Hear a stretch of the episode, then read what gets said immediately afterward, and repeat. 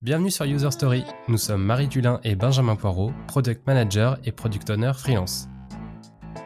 Chaque mois, nous vous faisons entrer dans nos discussions autour du produit, du design et de la tech.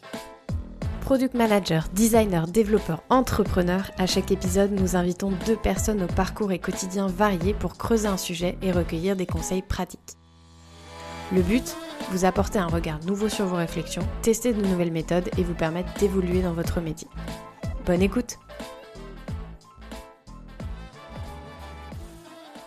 Hello Benjamin Salut Marie Aujourd'hui, on est avec Milan Boigard et Florian Clevenot. Salut Milan, salut Flo. Bienvenue dans User Story.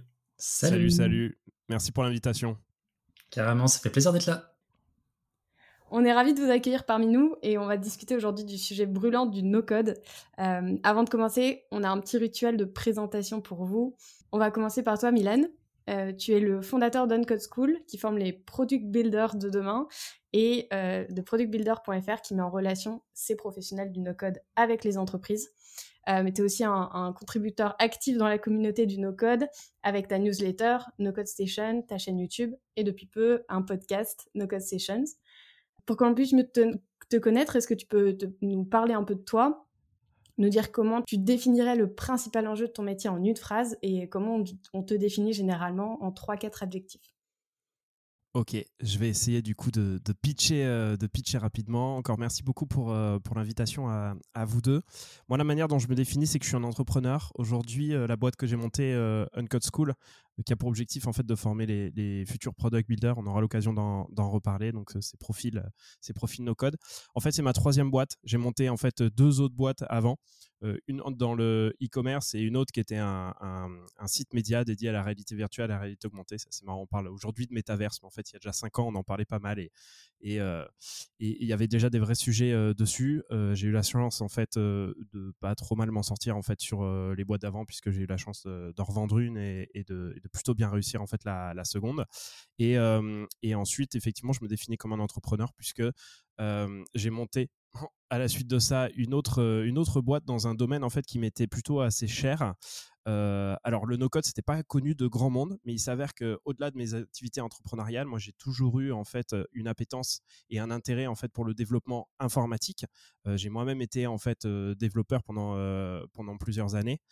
J'étais pas le meilleur développeur de, de l'année, mais assez pour en tout cas euh, avoir euh, de belles prestations et, surtout euh, arriver à développer mes propres projets à moi. Mais je sentais bien qu'effectivement, c'était pas sur ce domaine-là en fait que j'étais le meilleur.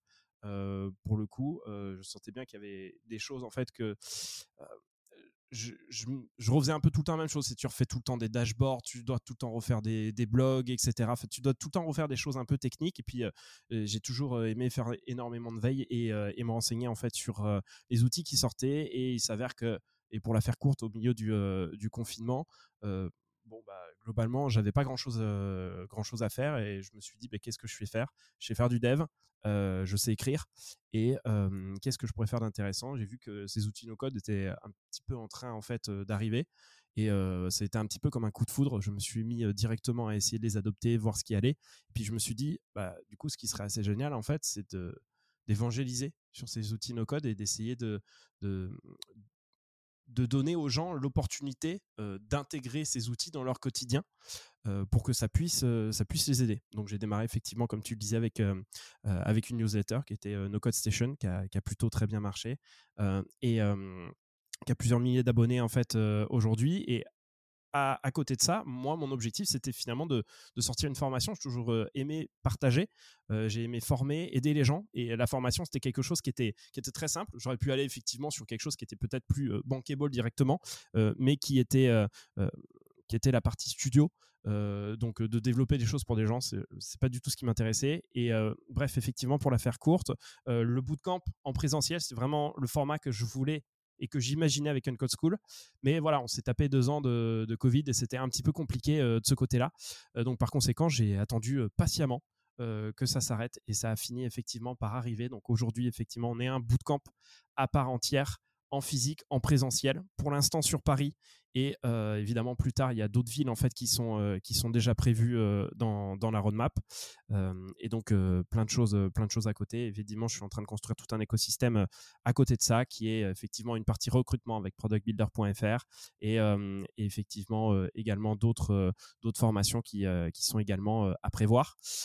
pour répondre à vos deux questions, la première, c'était le principal enjeu. Mon principal enjeu à, à moi, en tant qu'entrepreneur sur les outils no-code, c'est finalement faire connaître le potentiel des outils no-code à toutes les personnes que ça pourrait aider et surtout, et ça c'est dans un second temps et je pense que c'est extrêmement, et extrêmement lié, le professionnaliser. C'est-à-dire que moi, je suis assez convaincu que ces outils no-code, en fait, c'est pas juste une petite toolbox que tu peux utiliser. Je pense qu'il va y avoir des vrais métiers dessus. On va en discuter justement, j'imagine, ce soir. Et donc, mon, moi, mon, mon, enjeu, c'est finalement d'évangéliser, de construire un socle solide de références et de, concepts tangibles qui sont applicables à un milieu professionnel. Euh, et donc là, autour, autour du no-code. Donc vraiment, essayer de construire quelque chose qui, qui va durer euh, pour construire ce métier-là. Et euh, sur la partie comment est-ce que les, les gens me définiraient, c'est ça la, mmh. dernière question? en 3-4 adjectifs, alors je vais pas forcément dire je sais pas si c'est les qualités, les défauts. ok, j'en ai quatre. je dirais ambitieux. ambitieux parce que j'ai l'habitude de commencer en fait en règle générale sur des domaines qui sont vraiment au tout début. et pour y croire, c'est pas forcément évident. et bah, les outils no code, ça a l'air un peu plus évident. Aujourd'hui, c'est bien, on fait des podcasts, etc. Mais en fait, il y a, y a deux ans, c'était pas du tout le sujet. donc voilà, le, le, mot, le mot ambitieux pourrait bien me définir. Curieux, je, ma vie se, base sur. Euh, j'ai besoin d'apprendre en fait sans cesse. Donc cette curiosité, c'est quelque chose que j'ai toujours eu. intense. Euh, quand je fais quelque chose, je le fais pas un petit peu. Je le fais de manière euh, à 2000%. et ça, c'est, ça peut être du positif comme du négatif, le côté intense. Et pour terminer, je pense que je suis quelqu'un de positif. Moi, je vois en règle générale, la plupart du temps, le, verre à moitié, à moitié plein que plutôt à moitié vide. Et en vrai, quand tu es entrepreneur, c'est une grosse qualité finalement de ou en tout cas de, de, voir ça comme ça. Euh, parce que bah, tu passes ta journée euh, finalement à régler des problèmes faire des choses que tu n'as pas envie de faire. Donc euh, si tu le vois pas comme ça compliqué je pense. Voilà pour faire pour faire le tour. Merci Milan. De ton côté toi Florian tu es actuellement no code engineering manager chez Jelly Smack. Ton rôle, c'est de construire une équipe et de manager aujourd'hui de 10 product builders. Euh, alors, auparavant, on s'est renseigné, tu as fait des études de génie mécanique et productique. Alors là, je suis curieux de savoir ce que c'est. alors, c'est vrai que je, suis parti un, peu de, un petit peu de loin. Alors, du coup, ce sera en plus d'une phrase, mais globalement, en effet, à l'origine, j'étais plus sur en fait la conception de systèmes mécaniques. Donc, globalement, tu vois, euh, concevoir une voiture, concevoir par exemple des structures mécaniques qui. Euh, métalliques qui entouraient les avions, par exemple, donc les avions de ligne, pour permettre à des maintenanciers d'aller dessus. Donc concevoir, les créer, les de A à Z sur informatique et dans la vraie vie. Et dix ans plus tard, je me retrouve à faire du no-code. et du coup, tu es, euh, aujourd'hui chez Jelly Smack. Tu peux rapidement nous dire ce que c'est Jelly Smack et pareil, quel est l'enjeu principal de ton métier et comment on pourrait te définir en, en 3-4 adjectifs oui, complètement. Alors très rapidement, Jelly Smack, c'est une société euh, française qui existe maintenant depuis euh, six ans et qui du coup a pour objectif en fait d'accompagner les créateurs de contenu dans le monde à go bigger, donc à grandir globalement grâce à deux éléments. La première, c'est qu'on a en fait euh, nos propres réseaux, sur, enfin nos propres chaînes pardon euh, sur les réseaux, à savoir YouTube ou autres, sur euh, le football, sur le gaming, sur également la beauté et autres, où on cumule aujourd'hui plusieurs milliards de vues par mois.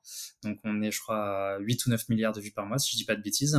Et du coup, de là, en fait, on a pu faire deux choses. La première, c'est déjà bah, avoir une certaine légitimité dans l'édition et la création euh, de contenu.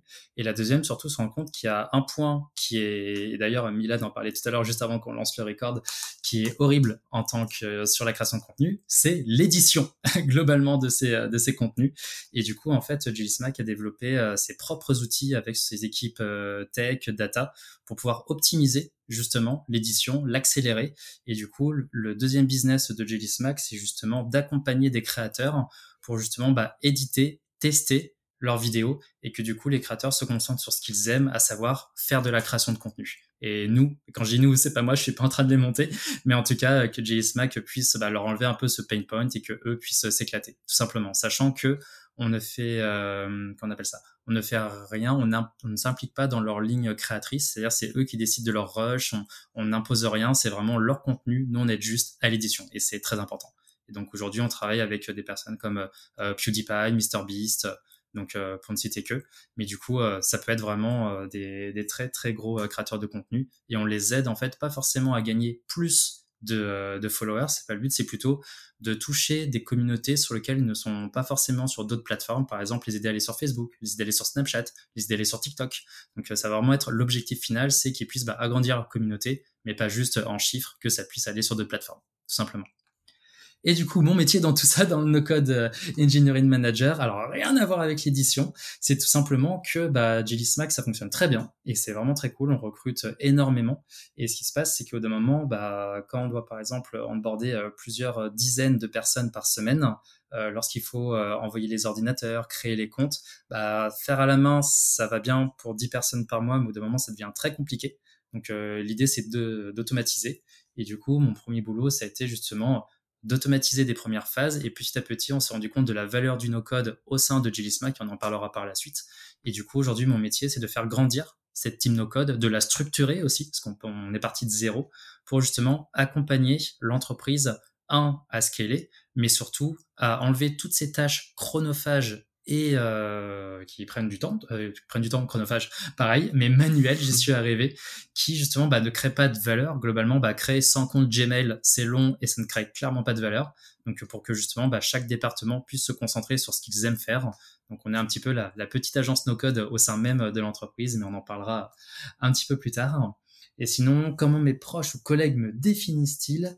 Euh, En général, on va avoir le côté euh, humain, donc euh, pour tout ce qui va être euh, autour du management ou autre, enfin voilà, l'humain c'est important, la tech et le business c'est bien, mais on a des gens en face de nous et qu'ils soient CTO, qu'ils soient VP ou qu'ils soient opérateurs, bah c'est un humain à la fin. C'est une personne avec qui on parle, avec qui on échange et voilà, tout simplement.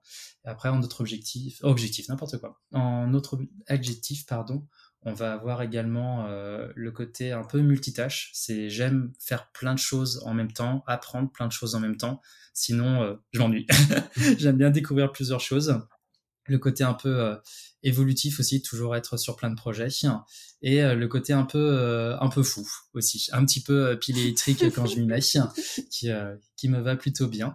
Et là, je pense qu'on est, euh, qu'on est pas mal. Et quelque chose justement qui regroupe un petit peu tous ces objectifs, bah, c'est un petit peu justement, tu me posais la question tout à l'heure, Benjamin, de bah, le génie mécanique et productique au no-code. Bah, c'était un petit peu à chaque fois dans chaque cours, ou en fait dans chaque parcours que j'ai pu faire, ou dans chaque métier, c'était à chaque fois bah, en fait de faire ce qui me plaisait de faire, euh, et j'ai eu la chance de pouvoir faire ce qui me plaisait, ce qui est déjà énorme, et surtout à chaque fois d'enlever ce qui ne me plaisait pas, et petit à petit en fait avancer et itérer en fait à chaque métier sur quelque chose qui me correspondait, et surtout ce besoin d'apprendre, où à chaque fois, bah, au d'un moment j'avais fait le tour et j'avais vraiment besoin euh, d'apprendre autre chose et d'aller plus loin, tout simplement. J'ai besoin d'être stimulé en, non-stop, comme la, un petit peu ce que disait Milan juste avant, ce côté veille, ce côté découverte.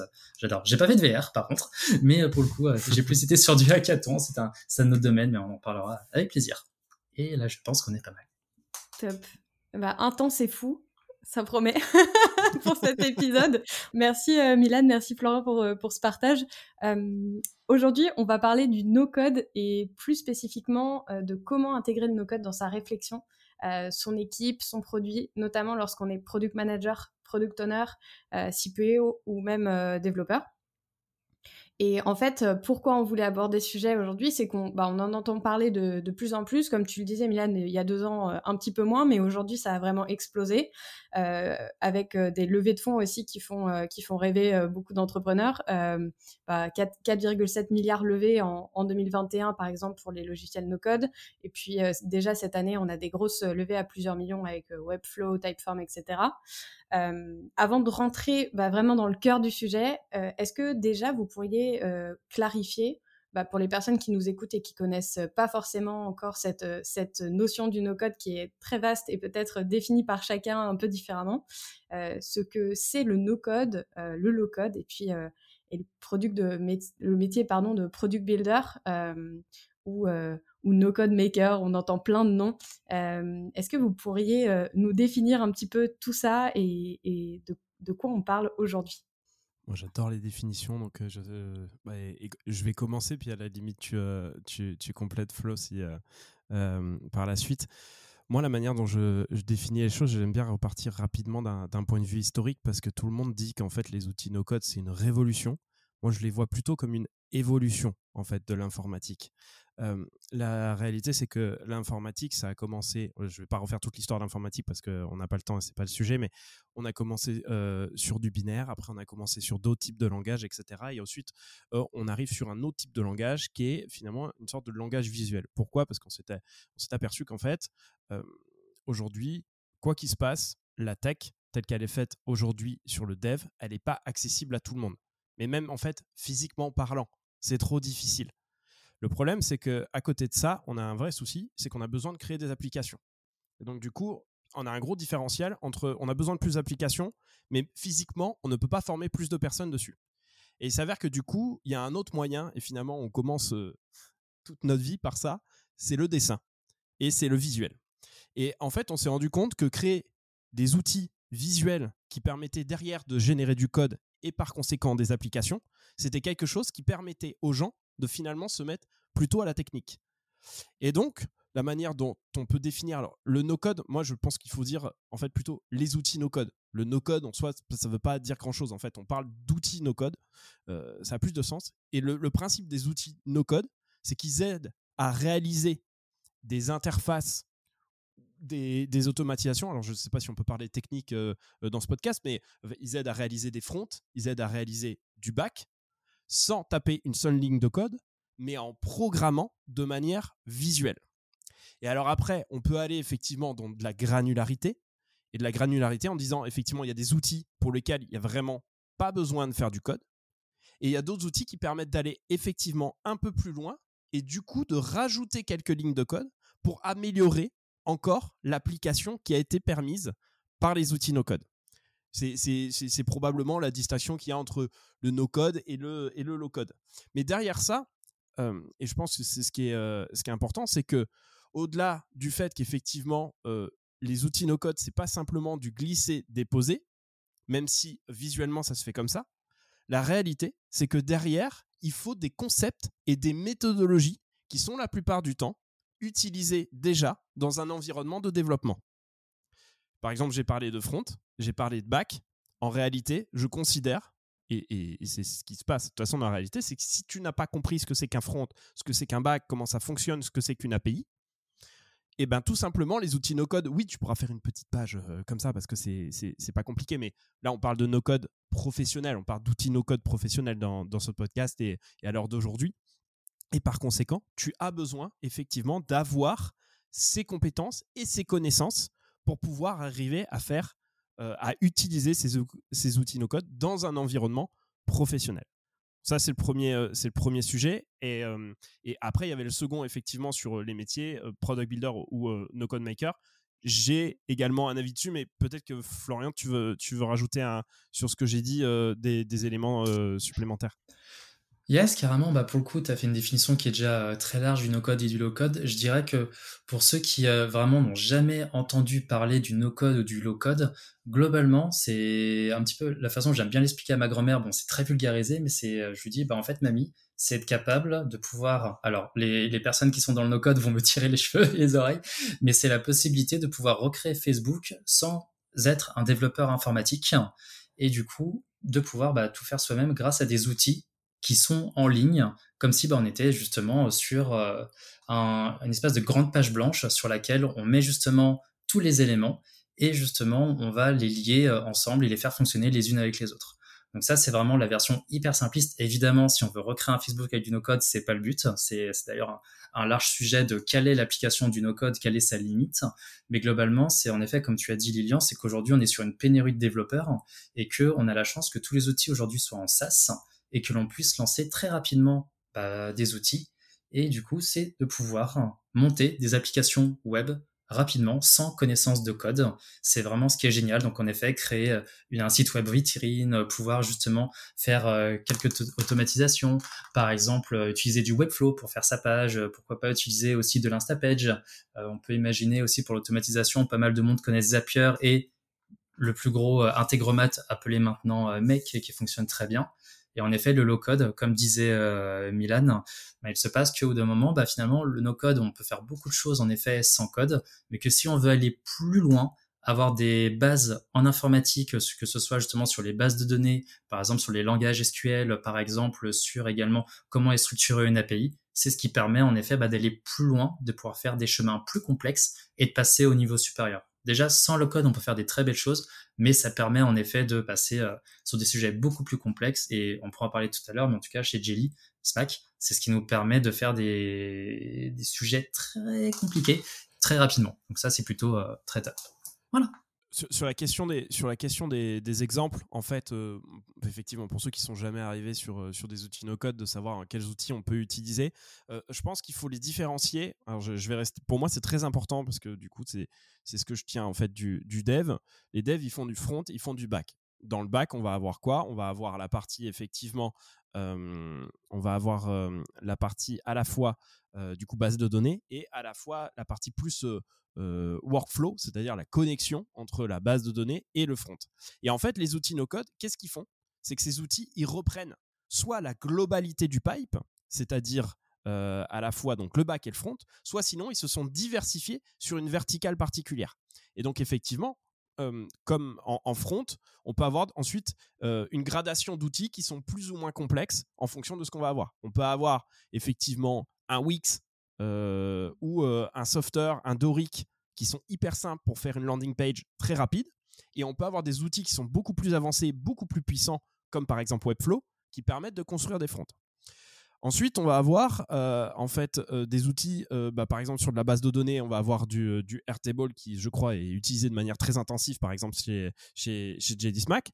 Et, mais on peut avoir également du Xano si on veut partir sur de la base de données no code qui est plus comment plus avancé. Et après, on va avoir une une, une, partie plus automatisation. Et alors là, c'est marrant parce que il va y avoir des outils qui vont. le monde de l'automatisation est assez, marrant parce que soit il y a des outils généralistes, soit c'est de l'automatisation juste pour du growth, juste pour du RH ou, autre chose. Ce qu'il faut voir en fait dans le monde de l'automatisation, c'est qu'il y a deux types d'automatisation qui sont possibles. Soit c'est de l'automatisation qui est faite en fait à partir qui fonctionne sur le web, soit euh, donc là, typiquement, c'est le cas de Zapier, c'est le cas de, Make. Et après, il y a un autre sujet dont on ne parle pas trop trop dans le no-code, mais qui reste quand même assez no-code, qui est un peu low-code presque, et qu'on appelle le RPA. C'est le Robotic Process euh, Automation. Et donc là, il y a des outils comme euh, Power Automate, il y a des outils comme UiPath, Automation Anywhere, etc., qui permettent de faire ça. Et donc là, après avoir bossé en fait, brossé très rapidement ça, on se rend compte en fait qu'il y a deux types d'outils no-code qu'on peut utiliser. Soit des outils qui sont complètement intégrés. Donc là, par exemple, c'est le cas d'un outil qu'on n'a pas encore cité, mais qui est absolument excellent, qui s'appelle euh, Bubble, et, qui, lui, pour le coup, permet euh, à la fois d'avoir son front et son back au même endroit. On a des outils comme également, euh, par exemple, toute la suite Power Platform, en fait, qui permet également euh, d'avoir euh, ça avec euh, du dataverse en, en, base de données, en front d'avoir du Power Page, du Canva, etc. Et donc ça, c'est ce qu'on appelle des outils intégrés. Et soit sinon, on a des outils qu'on appelle modulaires et du coup qui se pluguent entre eux. Et c'est pour ça qu'on parle un petit peu en fait finalement de briques de Lego quand on parle de nos codes parce qu'il y a vraiment ce côté modulaire dans lequel on branche en fait bah, différents éléments qui viennent entre eux.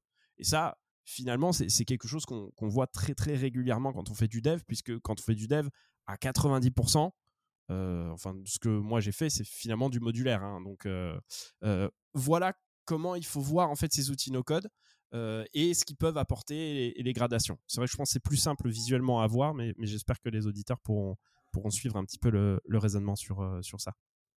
Très clair, ouais. Est-ce que tu peux nous, nous préciser un petit peu la notion de RPA euh, robotic Process euh, Automation, yes. Euh, alors, en fait, effectivement, des, outils, par exemple, comme, comme Zapier ou, ou Make, ils se connectent en fait à différentes API. Ça, c'est un concept extrêmement clé en fait quand on fait bah, déjà du dev, mais, mais même quand on utilise les outils no-code. C'est-à-dire qu'ils se connectent en fait à d'autres applications pour aller récupérer des informations et avec lesquelles on, peut jouer. Donc ça, c'est c'est ce, que, ce que fait Make. Ce que fait de la RPA, donc c'est en fait, tu codes des petits robots qui vont aller interagir directement sur ton ordinateur. Donc c'est un peu comme quand tu conduis et tu dis sans les mains, tu vois, la voiture de Elon Musk, c'est pareil. Et ben là, tu lui dis, par exemple, imaginons que tu es un process où tu es un intérimaire et du coup, tu as, pris toutes ces informations et tu dois générer en fait plein de documents, mais en fait, ces documents, ils sont à la fois dans ton SAP, à la fois dans ton Microsoft, à la fois dans ton Airtable, etc. Et en fait, bah, le problème, c'est que tu dois retaper des informations un peu partout. Et en fait, ce que tu fais, c'est que tu programmes un petit robot pour arriver justement à dire bah là tu vas euh, il, va être capable de reproduire un clic il va être capable de voir un input et du coup de rentrer en fait un, euh, un, mot de passe euh, à l'intérieur et d'accéder ensuite à l'interface et exactement au bon endroit de l'interface. Et en fait tu lui programmes exactement le chemin qu'il doit faire et c'est un petit robot qui va faire ça. Et en fait du coup effectivement ça peut se passer ça peut se passer sur le web parce qu'il va aller naviguer sur le web. Mais la réalité c'est que ce robot-là, par contre, il va prendre le contrôle de ton ordinateur. Ce qui n'est pas du tout le cas pour un Make ou un Zapier, par exemple. C'est encore assez neuf, c'est assez marrant parce qu'en fait la, RPA, euh, en fait c'est pas du tout neuf, ça existe déjà depuis, euh, depuis plusieurs années, c'est beaucoup utilisé sur des grosses boîtes parce que parce qu'en fait les grosses boîtes elles ont quoi comme problème d'automatisation?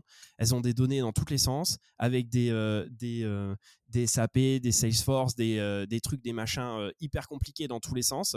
Et le problème c'est que même il y a des BU qui utilisent en fait des choses assez différentes et tout le monde est un petit peu perdu. Finalement tu finis par perdre beaucoup de temps en fait derrière. Et finalement la création de robots c'est ce qui est le plus simple parce que les applications qui sont en interne n'ont pas forcément d'API. Du coup, tu peux pas forcément les automatiser. Donc c'est pour ça que la RPA en fait est quelque chose qui est, euh, qui est hyper intéressante. Et la manière de programmer un robot, c'est euh, je glisse euh, un input qui est un clic par exemple et je définis que ce clic il va aller cliquer à tel endroit par exemple. Et tu construis en fait un petit robot sans avoir à le développer. Et on appelle ça un outil low code parce qu'effectivement, après, dedans, tu peux rajouter des, des, petites fonctionnalités, alors euh, soit en Python, soit sinon des formules type Excel, etc., qui te permettent effectivement d'aller un peu plus loin et de faire des, calculs euh, à l'intérieur euh, plus importants. Mais voilà sur, sur, sur ça. J'espère que j'étais un, peu plus clair sur la partie RPA. Mmh. Ouais, super, super clair. Et, toi, de ton côté, Flo, est-ce que tu as euh, une vision ou une idée de, oui j'imagine, de ce qu'est le métier de product builder et comment tu le définis de ton côté? Alors, product builder, en effet, euh, c'est un terme qui revient de plus en plus souvent, et notamment bah, grâce à Milan. Aujourd'hui, c'est vrai que tu vois, il y a un an, lorsque j'ai commencé à recruter justement euh, product builder ou no code engineer comme on les appelle chez nous, bah, en fait, il n'y avait pas de nom. Je crois qu'en plus, littéralement, je crois qu'il y a eu une semaine, à Milan, entre le moment où j'ai posté mon annonce et le moment où tu as posté ton post, justement, sur euh, il faut qu'on s'appelle product builder. C'était vraiment hyper récent. Et aujourd'hui, bah, finalement, euh, la question, c'était bien juste pour préciser, c'est comment je vois justement qu'est-ce qu'un product builder no code engineer, c'est bien ça. Bah, globalement, aujourd'hui, il va y avoir différentes visions. Je pense qu'il va y avoir la vision du métier en lui-même et après la vision de son application d'une certaine façon. C'est-à-dire que là, je vais donner plutôt la vision du no-code engineer slash product builder qu'on a chez nous, chez GSMAC, à savoir qu'aujourd'hui, le product builder no-code engineer, ça va être une personne qui va bosser en équipe pour le coup, qui va être un mélange vraiment de deux métiers. Donc vraiment un mélange du métier produit et un mélange, on va dire, euh, j'ai pas de développeur informatique, qu'on n'est pas dev, loin de là, même si on a des compétences euh, en low code et qu'on a une notion de tout l'écosystème informatique, mais qui a, on va dire, des appétences techniques et euh, des envies pour l'informatique, qui va tout simplement, pour reprendre cette partie produit, comprendre les besoins de son collègue, comprendre surtout pourquoi est-ce qu'il a besoin d'aide, quel est euh, son parcours utilisateur, quels vont être justement ses problèmes qu'il rencontre tous les jours, qu'est-ce qu'il fait régulièrement, qu'est-ce qu'il fait plusieurs fois, où est-ce qu'il veut aller. Et du coup, c'est euh, récupérer tout ça, le transmettre du coup, comme on dit dans le produit, en user story, donc du coup vraiment en fonctionnalité, tout simplement. Et de là, avec ce côté technique, d'étudier la faisabilité technique de l'outil, de l'outil du besoin tout du moins, et de là réaliser l'outil, le documenter et le mettre en production. Donc en fait, finalement, si on prend dans une capsule tout ce que je viens de dire, c'est quelqu'un qui va venir aider accompagner n'importe quelle personne de notre entreprise, que ce soit en finance, que ce soit en légal, que ce soit en marketing, que ce soit chez les ops, à tout simplement leur faire gagner du temps en leur permettant de justement automatiser leurs tâches. Un exemple concret, c'est on va avoir, euh, aujourd'hui on travaille avec des freelances, qui dit freelance dit récupérer la TVA, dit récupérer des documents officiels, bah, écrire un à tous les freelances, récupérer les documents, les renommer, les, enregistrer, c'est quand même chiant, il n'y a pas d'autre mot, et ça prend du temps avec les allers-retours. Et ben là aujourd'hui, on a à chaque fois qu'un nouveau freelance arrive chez nous, automatiquement il reçoit un email avec un typeform dans lequel il va remplir sa TVA, ses documents, son nom prénom, et de là chaque élément est récupéré, renommé, enregistré dans un dossier qui vient d'être créé, renommé par le nom de la personne, tous les documents renommés et la personne qui est en charge, qui est informée, qui peut vérifier.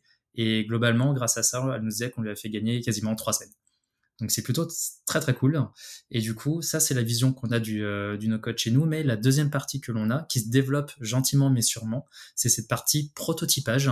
C'est-à-dire que là, j'ai parlé beaucoup d'automatisation, mais il y a aussi une partie création de produits. C'est-à-dire comment est-ce qu'on peut, euh, pour aller, on reste dans les anglicismes comment on peut bootstrapper une solution, mais comment est-ce qu'on peut justement bah, faire un, petit prototype justement grâce à du no-code, que c'est ça qui est cool, c'est qu'on n'a pas besoin de mettre tout un environnement informatique, on n'a pas besoin de mettre en place des serveurs, on n'a pas besoin d'avoir des millions de développeurs front ou back, comme disait tout à l'heure Milan.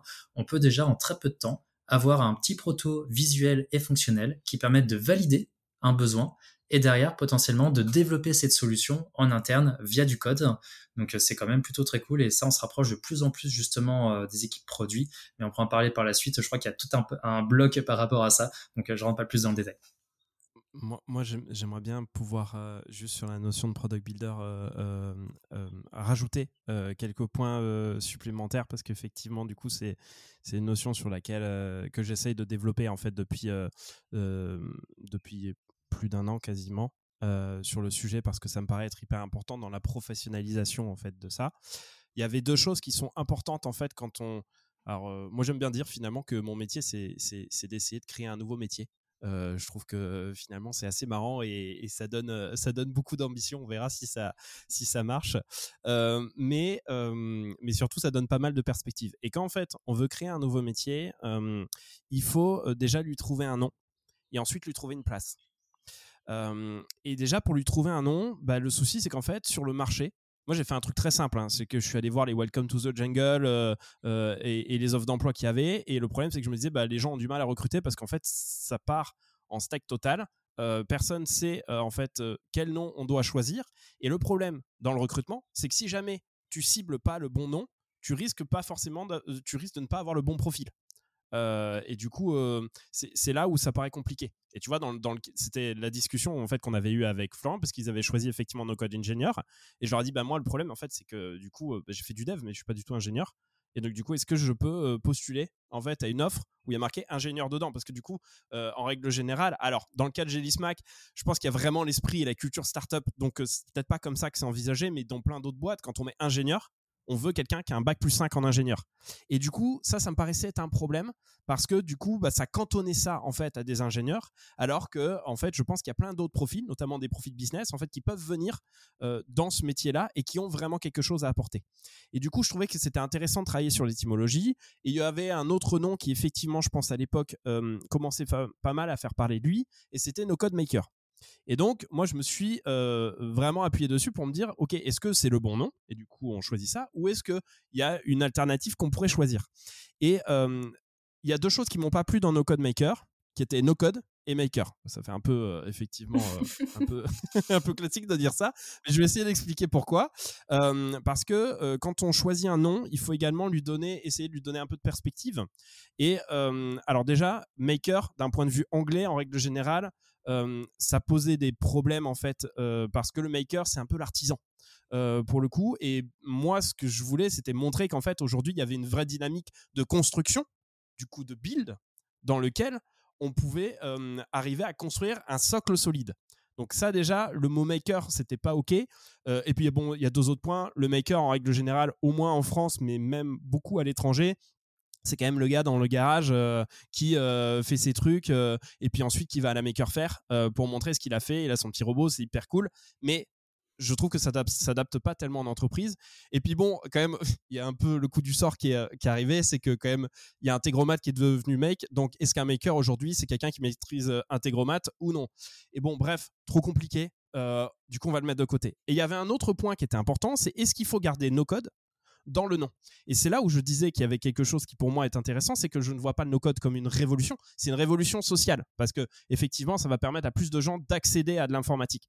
Mais c'est une évolution de l'informatique. Et par conséquent, dans cinq ans, moi je pense qu'on ne parlera plus euh, vraiment de no-code dans le métier. Ce seraient des choses qui seront intégrées en fait dans, dans, dans ce métier-là. Et du coup, ça me paraissait plus intéressant de dire, ok, cette personne-là, du coup, ça va être un builder. Est-ce qu'un builder, c'est OK? Moi, ça me paraissait pas vraiment suffisant parce qu'on ne sait pas trop où le mettre. Et du coup, il fallait également être capable de le placer. Et donc, où est-ce qu'on le place? Eh ben, on le place, je pense, dans une équipe produit. Parce que euh, je pense qu'aujourd'hui, faire des automatisations ou faire une interface ou réaliser en fait une base de données via un outil no-code, c'est un produit. Pourquoi? Parce qu'en fait, il faut suivre une méthodologie produit. Et je pense que c'est pas euh, Florian, c'est pas toi qui va me contredire dessus parce que c'est ce que vous faites au quotidien en fait. Euh, pour le coup, vous avez vraiment tout ce pipe de euh, la discovery à la user story, etc., etc. Et j'en passe euh, à la delivery, à l'itération, etc. Et, et ça me paraissait important de dire que ce product builder, attention, ce n'est pas un mouton à cinq pattes qui est capable de tout faire. Tu es toujours product manager, tu es toujours product designer et product de je sais pas quoi.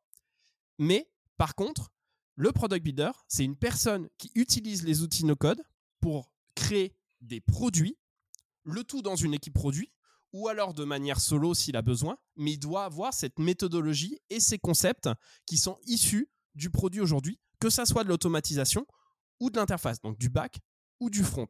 Et ça, ça me paraissait très important. Et je pense qu'en termes d'étymologie, c'est pour ça que j'en suis arrivé à ce terme de product builder, qui pour le coup, je trouve être finalement le plus approprié au regard de ce qui se passe aujourd'hui sur, euh, sur les outils no-code.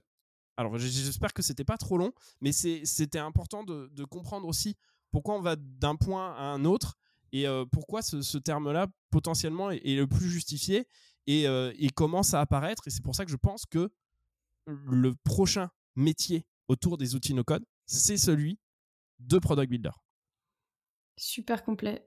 Génial. Et du coup, sur, euh, sur ça, euh, effectivement, je, je, te rejoins sur la partie un peu architecte, en fait, euh, du produit qui, qui, se retrouve dans le nom de Product Builder. Et, et, sur les différents éléments que vous avez évoqués, effectivement, il y a, y, a, y a, beaucoup de métiers qui finalement se retrouvent un petit peu dans, dans ce métier. Euh, tu parlais tout à l'heure, Florian, de synthétiser le besoin, euh, aller rechercher le besoin, c'est plutôt la partie euh, qu'on entend généralement en, UX. Euh, trouver une solution, ça va plutôt effectivement être la partie euh, product manager ou product owner qui va, qui va les explorer de manière générale. avec les développeurs, là, traduire vraiment en une solution fonctionnelle, là, on, fait souvent intervenir les développeurs. Et, finalement, tu parlais aussi des pénuries des développeurs euh, tout à l'heure. Et la question que je me pose, c'est euh, est-ce qu'on a vraiment euh, besoin de former les personnes au no-code Ou en tout cas, quel est l'avantage de les former au no-code par rapport à des personnes qui sont déjà dans le produit, dans la data ou, ou euh, dans le développement tout simplement et qui pourrait prendre en main ces outils euh, euh, sans forcément suivre un, une méthodologie et des concepts. Quelle est vraiment la plus-value finalement d'un produit builder qui va être formé à ces outils? Ouais, je vais, je vais prendre je vais prendre un exemple simple. je pense que tout le monde autour de cette table ronde en fait sait cuisiner, mais vous n'êtes pas pour autant des cuisiniers professionnels. Et ben, c'est un peu la même chose pour les outils no-code. Franchement, tu peux faire du glisser-déposer. T'as pas besoin de moi, t'as pas besoin de Florian, t'as pas besoin de, quelqu'un qui t'aide. Tu suis une doc, as YouTube, etc. Mais la réalité, c'est que si tu veux réaliser ça en fait de manière professionnelle, tu es obligé en fait de, rendre ça. Alors euh, rendre professionnel, ça veut dire quoi? Ça veut dire qu'en fait, tu vas travailler dans une entreprise, tu travailles pour des clients, etc. Et qu'au bout d'un moment, bah, il y a en fait des concepts qui arrivent, qui sont euh, d'essayer euh, de rationaliser des choses dans la complexité.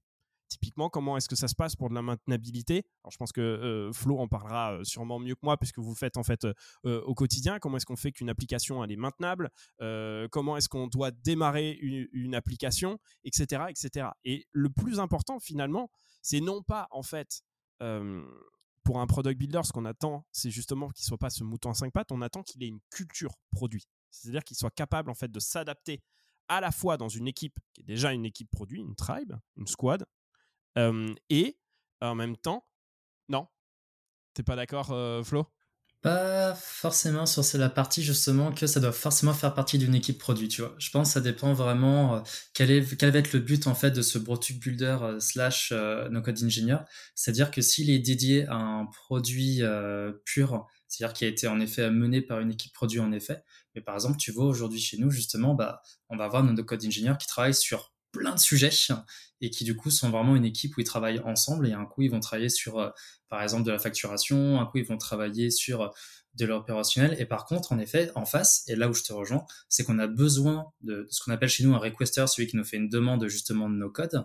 On a besoin de quelqu'un qui porte ce sujet quelqu'un qui a la connaissance quelqu'un qui a euh, la visibilité sur le besoin et surtout dans les fonctionnalités dont il a besoin. Donc finalement au fond du fond un, product manager, mais du coup, on n'est pas attitré à un produit ou à une équipe produit, c'est plutôt nos collègues qui, eux, sont bah, justement, on va dire, les porteurs de ce besoin, et nous, on va venir les accompagner. C'est juste là où je vais séparer un petit peu, où on n'est pas séparé euh, entre eux. Ce qui est assez marrant, c'est que finalement, ça, c'est l'organisation de JD Smack pour avoir parlé aussi à d'autres entreprises, euh, le, product, le ou la product builder vient aussi dans une squad ou, ou, une tribe. Donc en fait, ça va dépendre, je pense, peut-être de la taille de l'équipe, ça va dépendre de tous les produits qu'il y a à réaliser. Donc effectivement, finalement, euh, euh, ça, ça, dépend, ça dépend vraiment de, de l'équipe, je pense, dans laquelle on est. je pense que ce qui est quand même assez marrant aujourd'hui, c'est qu'au final, il n'y a pas vraiment de bonne réponse. Euh, en fait sur le sujet euh, euh, aujourd'hui. C'est ça qui est difficile. Et pour terminer, effectivement, du coup, Marie, sur, ta question qui est la question de, de la formation. c'est ce que je te disais avec l'image en fait au début du, du cuisinier.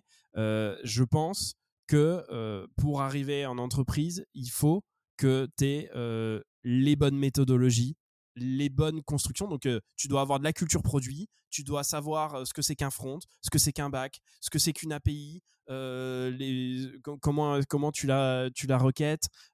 tu dois, tu, tu dois peut-être même savoir ce que c'est qu'une qu'une expression régulière. Ou, enfin, je ne vais pas rentrer dans des, dans des points trop techniques non plus, mais il y a des choses qu'il faut absolument connaître. Tu peux les apprendre tout seul. Mais attention, et c'est ça, vu que je suis dans la formation, je suis plutôt bien placé pour, pour en parler. la réalité, c'est qu'en fait, YouTube, vous pouvez voir toutes les vidéos du monde, ne vous apprendront jamais à être bon. Pourquoi? Parce que en fait, YouTube, il vous donne en fait un truc avec un objectif particulier à la fin. Fais cette fonctionnalité. Il vous donne pas la méthode de pourquoi il y a cette fonctionnalité là, et ensuite ce que cette fonctionnalité devient. Je n'ai jamais vu une vidéo, mais même en dev, hein, parce que du coup, bah, forcément, moi j'ai commencé avec du dev, où le gars t'explique la problématique, c'est ça, mon architecture, elle est comme ça, je la développe comme ça, et ensuite je fais la doc. Et en fait, en règle générale, tu es juste sur comment faire telle feature. Et du coup, c'est quelque chose qui est très technique, mais malheureusement, en entreprise, c'est pas suffisant de juste développer quelque chose. Alors, c'est peut-être 50% du travail, mais je pense que c'est pas plus. Il y a encore 50 autres pourcents qui sont hyper importants. Aller, trouver la bonne feature parce que parfois aussi il y a des équipes qui s'excitent un peu en mode c'est trop bien euh, et puis euh, finalement la feature tout le monde s'en fiche en fait euh, c'est pas utilisé. Je pense que c'est assez monnaie courante dans pas mal de boîtes. Donc ça c'est hyper important d'aller chercher en fait le besoin d'arriver à le transposer et ensuite d'arriver à le transmettre. Et ça je pense qu'il faut se former pour ça parce que internet n'est pas suffisant même si c'est quand même une manne de, de ressources assez fortes mais, mais je pense que c'est des points qui sont qui sont importants de mon point de vue. Ok. Bah écoute, euh, merci pour ton pour ce partage d'informations, c'était très clair. Euh, tu disais justement que tout à l'heure le product builder il doit avoir une forte culture produit, mais après euh, et je serais intéressé d'avoir ton ton témoignage Flo sur ça chez Jelly Smack dans ton équipe les profils que tu as, est-ce que ça va être des profils euh, à la base des mecs, c'est des product managers, enfin les mecs ou les filles d'ailleurs, euh, c'est des product managers, est-ce que c'est euh, des devs qui seront qui partent plus sur sur ces outils no code, est-ce que c'est des designers, est-ce que c'est même d'autres métiers? Est-ce que tu peux nous en dire un peu plus sur ça justement? On a de tout et c'est ça qui est génial. c'est tout le monde vient de, partout et peut-être juste pour compléter ce que disait euh, Milan sur la partie euh, formation, il y a un autre point et là pour le coup encore une fois c'est peut-être très proche du cadre de, de Smack mais je trouve que ça permet aussi de donner un peu de, profondeur aussi sur ce sujet, c'est la formation. Il y a le premier côté qui est de la prise en main de l'outil Mais je pense que comme tout outil, je vais reprendre ta métaphore de la cuisine euh, Milan, c'est qu'en effet, bah, apprendre euh, Milan. Et du coup, je l'ai fait, ça y est. Mais du coup, euh, de suivre une vidéo qui va t'apprendre à faire une recette, c'est bien. Et quand tu fais une recette, globalement, qu'est-ce que tu vas utiliser? Tu vas utiliser un four, tu vas utiliser un couteau, tu vas utiliser une, une poêle. Et c'est vrai qu'aujourd'hui, bah, n'importe lequel d'entre nous est relativement à l'aise avec ces outils. Mais globalement, si on t'a pas appris quand tu étais petit ou si tu t'es pas bah, coupé toi-même, tu sais pas que si tu l'utilises mal, bah, c'est dangereux. Tu sais pas qu'il y a des impacts derrière tout ça. Alors, je dis pas que vous allez vous couper en faisant du no-code, mais en fait, la profondeur de tout ça, c'est de se dire que sur certains outils, c'est aussi en comprendre leurs limites, mais aussi comprendre quels peuvent être un peu les risques de ces outils lorsqu'on les met en place. Je prends un exemple euh, assez concret chez nous, où aujourd'hui Make et Airtable sont nos deux outils principaux qui se développent de plus en plus et qu'on veut développer de plus en plus. Par exemple, un Airtable est très bien pour faire euh, un POC, comme on disait tout à l'heure, pour faire un prototype, mais faire attention à avoir bien défini que, OK, un prototype c'est bien, mais du coup, à partir de quand s'arrête le prototype? Quand est-ce que se lance la vraie fonctionnalité, que du coup on se retrouve pas au bout de deux mois, trois mois avec bah, du coup une fonctionnalité qui est KO et un business qui n'avance plus parce que bah, l'outil ne suit plus? Après se pose la question de est-ce que c'était le bon outil? Déjà, ça revient encore euh, en arrière. Et sur Mec par exemple, on fonctionne à l'action, donc au nombre d'opérations qui vont se passer sur une automatisation. Bah, si euh, la personne n'est pas formée à comprendre de lorsque tu fais ton, euh, ton scénario, donc du coup tu vas connecter tous tes outils, faire toutes tes modifications, eh bien ça consomme un certain nombre d'actions. Ici, bah, ton scénario, tu le lances, tu t'es censé le lancer une fois par jour et finalement il se lance une fois par minute et que tu as mangé absolument bah, tout ton crédit euh, d'action, bah, ça peut être un énorme problème parce que ça peut bah, planter tout le reste tout simplement.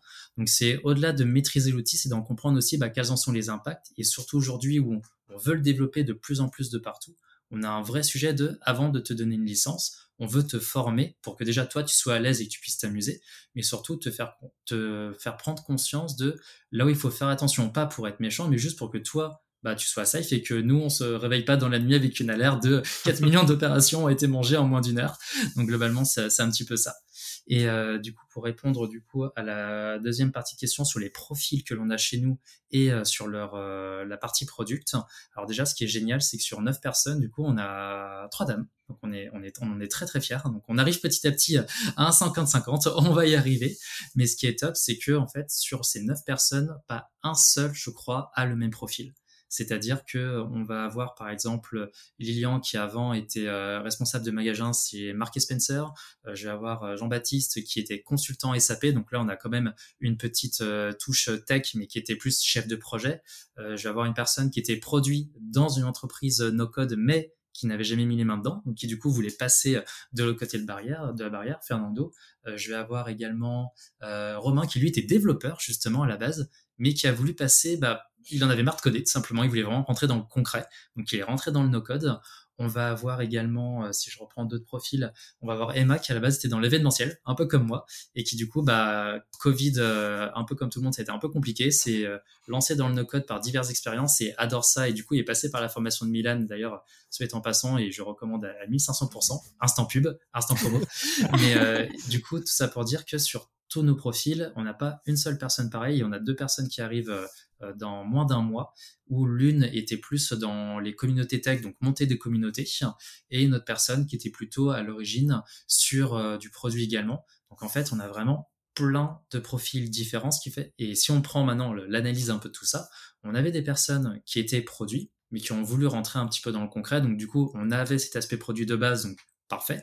Et pour d'autres, pour le coup, ils avaient plus cet aspect un peu technique, ou c'est eux qui se sont intéressés, soit parce qu'ils ont eu euh, une expérience dans euh, le customer success, donc euh, du coup la relation client, soit ils ont eu ce côté bah, freelance en fait, et donc du coup bah, tu développes un peu ce côté-là finalement, ce qui fait qu'aujourd'hui sur les profils en effet, on cherche un petit peu cette balance globalement de avoir quelqu'un qui maîtrise ses outils no-code, avoir quelqu'un qui va avoir la tête bien faite globalement, et du coup qui peut avoir cette, cette partie produit, mais et là, ça reboucle sur un petit peu le point de, Milan tout à l'heure, que bah, forcément, aujourd'hui, on va pas chercher des bacs plus 5, c'est pas mon objectif. C'est plutôt de rechercher des personnes qui sont passionnées par les outils d'autres code, c'est rechercher des personnes qui ont envie de construire quelque chose aussi, dans le sens où on en parlait tout à l'heure, JSMAC, on monte une équipe, c'est pas juste, c'est pas euh, réaliser des produits pour des clients externes, c'est monter une équipe en interne, accompagner nos clients internes qui sont en fait nos collègues. Donc déjà ça c'est vachement cool. Et ce côté aussi, euh, ce côté j'ai parlé passionné, j'ai parlé aussi du côté sur la partie formation. Il y avait un troisième point, mais je l'ai perdu, mais c'est pas grave. Mais du coup, le côté produit qui revient finalement, en effet, et si la personne ne l'est pas forcément de base, bah finalement, à force de bosser ensemble, on apporte aussi de cette culture en structurant aussi notre façon de travailler, en structurant nos process, en justement, bah, exemple très concret, aujourd'hui, lorsqu'on a une demande d'un projet no-code, on passe par toute une discovery, donc vraiment un process bien, bien produit. Et par exemple, un projet ne se lance pas si on a soit pas assez d'informations, soit des fonctionnalités pas assez claires, soit des red flags, par exemple, sur la partie data, où bah, c'est un vrai sujet, parce que bah, du coup, c'est se lancer dans un projet qui soit ne marchera pas, soit qui n'aboutira pas, soit qui va planter, où on va devoir mettre des pages dans tous les sens on a perdu du temps, on a créé de la frustration de tous les côtés. Donc c'est vraiment reprendre ce côté produit qui nous permet de nous cadrer et derrière de faire des projets qui créent de la valeur, qui fonctionnent et sur lesquels on est content et sur lesquels on peut itérer. Je, voudrais rajouter à, ce que tu as dit, il y a deux points qui sont, euh, qui sont assez intéressants, juste euh, pour terminer sur la partie euh, formation. ce qui est important, c'est également que les gens soient capables de prendre un peu de recul sur les outils. Pourquoi? Parce qu'en en fait, si on fait on parle de no-code aujourd'hui, euh, euh, effectivement, euh, c'est encore un peu le buzzword, en tout cas en, 2022. Et quand tu construis de la tech, il faut quand même quelque chose d'un petit peu pérenne. Et ça, c'est important, finalement, d'avoir des gens qui sont capables aussi de se poser un peu sur les outils et d'essayer de les évaluer, savoir si ça vaut le coup ou non. Une boîte comme Jelly Smack, et ça, c'est hyper intéressant, c'est une boîte qui est quand même assez grosse. Vous grossissez l'équipe de manière hyper rapide pouvez pas aller sur n'importe quel type d'outil. Il faut que ça soit une tech en fait qui tienne. Vous pouvez pas changer dans trois mois. Ça me paraît compliqué euh, au regard de, ce que vous faites. Et donc ça, il faut aussi des gens qui soient capables finalement d'avoir un peu de recul, pas nécessairement d'être des professionnels de l'outil en lui-même, mais d'être capable de choisir en fait le bon, le bon outil. Ça, c'est ce qu'on demande à un dev en règle générale, et on le demande également à des product builders. Et ça, euh, globalement, je trouve que dans l'environnement no code, vu qu'il y a des gens, il y a beaucoup de diversité, hein, ça, s'est vu, il y a plein de gens qui viennent pas finalement du, dev ou du produit, mais qui s'y sont mis parce que, parce que finalement ça les a passionnés, ils ont testé, etc. Euh, ils voient euh, par exemple une solution comme l'alpha et l'oméga toutes les réponses. Ok, on fait ça en Bubble. Effectivement, Bubble, c'est un outil qui est incroyable, qui permet de faire énormément de choses, mais est-ce que c'est l'outil le plus adapté? Pas forcément, pas toujours. Et euh, bah, par exemple, pas dans le cas en fait de, de JSMAG, visiblement vous faites tourner la boîte euh, très bien sans utiliser Bubble. Donc, euh, ce qui est important, c'est pas de, choisir un outil, c'est une réponse. Il faut bien avoir analysé le problème avant, et ça, ça paraît être important. Et en fait, c'est pour ça que je pense que la formation est intéressante parce qu'il y a pas mal de personnes qui aujourd'hui utilisent ces outils no-code et se disent j'utilise ça. Non, en fait, c'est pas du tout comme ça que ça se passe. C'est quel est le problème et comment est-ce que tu pourrais le faire? Il y a sûrement d'autres alternatives et va le choisir parce que sinon, euh, je pense que c'est compliqué. Ça, c'était le premier point. Et le second, euh, qui est un point qui est quand même assez intéressant, je sais pas si on aura l'occasion d'en reparler, du coup j'en parle là, c'est euh, qui est un point important pour moi, c'est la place des femmes dans la tech à ce moment-là. Parce que, on va pas se le cacher, le monde du dev, c'est un monde de mecs. Il y a peu de femmes. Je ne sais pas si c'est culturel euh, parce que euh, du coup euh, littéraire égale fille et maths égale, égale garçon. malheureusement, en tout cas, je trouve qu'il y a quelque chose qui s'est très mal fait peut-être à l'école, en tout cas sur les matières scientifiques, et du coup les filles sont pas nécessairement allées sur le sur le dev pour avoir fait du dev, en fait, bah, au bout d'un moment, je trouve que bah, ça, ça, manquait en fait de, de diversité et c'était un peu dommage. Et ce que j'adore finalement avec ce qui est en train de se produire avec les outils no code aujourd'hui, c'est cette revalorisation euh, qui est pas genre plus de femmes ou plus de euh, ou, plus d'hommes. C'est juste une diversification finalement dans la tech qui est en train d'arriver. Et moi, je le vois très bien dans le bootcamp. J'essaye de, de, le faire, c'est pas toujours facile, mais d'avoir entre, entre 40 et 50% de mes promos qui sont autant d'hommes que de femmes. Euh, et, et, ça, je trouve que c'est un vrai point à souligner parce que je pense que les femmes, du coup, si elles n'ont pas voulu prendre peut-être leur place à un moment donné dans la tech euh, pure sur, sur du dev. Elles ont toute leur place en fait aujourd'hui à le faire sur les outils no code. Il faut vraiment casial. Et, euh, et je ne sais pas si elles ont vraiment besoin de moi pour, euh, pour, pour le faire, mais en tout cas, si ça peut aider, ça c'est un, un vrai message que j'ai envie de faire passer parce que c'est hyper important. Et, et, et, je pense qu'on est à un moment, on est au tout début d'un, d'un monde qui est en train de s'ouvrir et qui va être incroyable. Et il faut dire ces choses-là au début. Carrément, carrément. Et pour le coup, ce que je compléterais, c'est qu'en fait, ce qui est beau avec euh, le no-code, au-delà de, des formations de YouTube ou n'importe quoi, c'est que c'est des outils qui se prennent très vite en main et en fait qui ne sont pas limités justement par euh, des formations de plusieurs années qui sont pas bloqués par des bacs ou autres. Et ce qui fait que n'importe quelle personne aujourd'hui peut avoir accès à ces tools et c'est ça qui est top en fait. Et que petit à petit, bah, ça s'équilibre et que, comme tu disais, quand on prend un petit peu euh, le, qu'on appelle ça, l'écosystème euh, tech, c'est vrai qu'on voit des postes qui sont du coup plus représentés par un certain genre ou un autre. Et c'est vrai que le no-code étant tellement justement, et le no-code product builder, donc ce côté autant soit automatisation, soit front, soit application, est tellement justement bah, divers et tellement mixte d'une certaine façon à l'intérieur qu'on retrouve tous les profils en fait. Et c'est ça qui est top, c'est qu'il est très ouvert. On n'est pas, je fais que du front, je fais que du back, ou pour le coup, pareil, voulu beaucoup dans, dans les univers tech, soit via les hackathons, soit en recrutement informatique. Et c'est vrai que je voyais beaucoup bah, plus des profils femmes sur, par exemple, du design ou du front, et plutôt euh, des hommes sur euh, du back ou sur de la data science. Bon, c'est vraiment de, juste de la vision. Je n'ai aucun chiffre à la clé sur lequel m'appuyer aujourd'hui, donc ne me tapez pas sur les doigts. Mais tout ça pour dire que justement, ce qui est cool avec le no-code, c'est qu'il y a, étant donné qu'on peut toucher à tous ces écosystèmes, bah, il y a plus cette fracture en fait. Et mm. c'est ça qui est top. Ouais. Bah, merci, euh, merci Milan d'avoir partagé ça. Effectivement, c'est euh, un truc que moi je vois souvent euh, bah, en tant que femme dans le métier. C'est vrai que je travaille avec très très peu de femmes dans mon métier. en tant que freelance, il y a y a quelques développeuses, mais c'est rare. Euh, et des product managers, il y en a de plus en plus. Euh, donc, euh, c'est aussi un mouvement qui s'amorce sur la partie produit.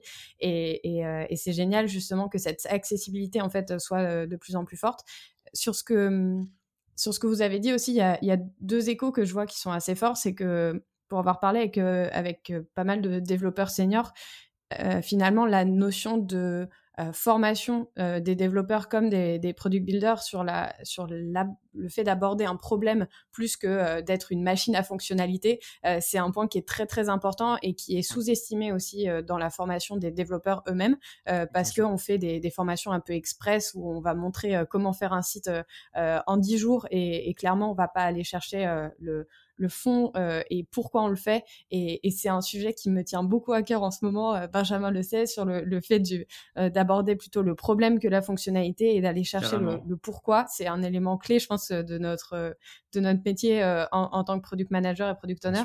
Et, donc ça fait totalement écho à ça et, et c'est c'est, je pense, une belle avancée, en tout cas, de, et il faut le rappeler, je vais lutter mmh. pour, euh, il faut le rappeler, donc euh, donc c'est génial euh, sur cette partie-là. et finalement, c'est un, voilà, c'est des éléments qui sont partagés, je pense, dans tous les métiers qui gravitent autour, de, autour de, du produit et, de la tech. Et, et sur l'accessibilité, du coup, on a ce qui est assez génial, c'est qu'effectivement, des profils assez variés, comme tu l'as dit, bah, comme tu l'as dit, Flo, il y a beaucoup de, de gens qui viennent de, de parcours différents euh, au début.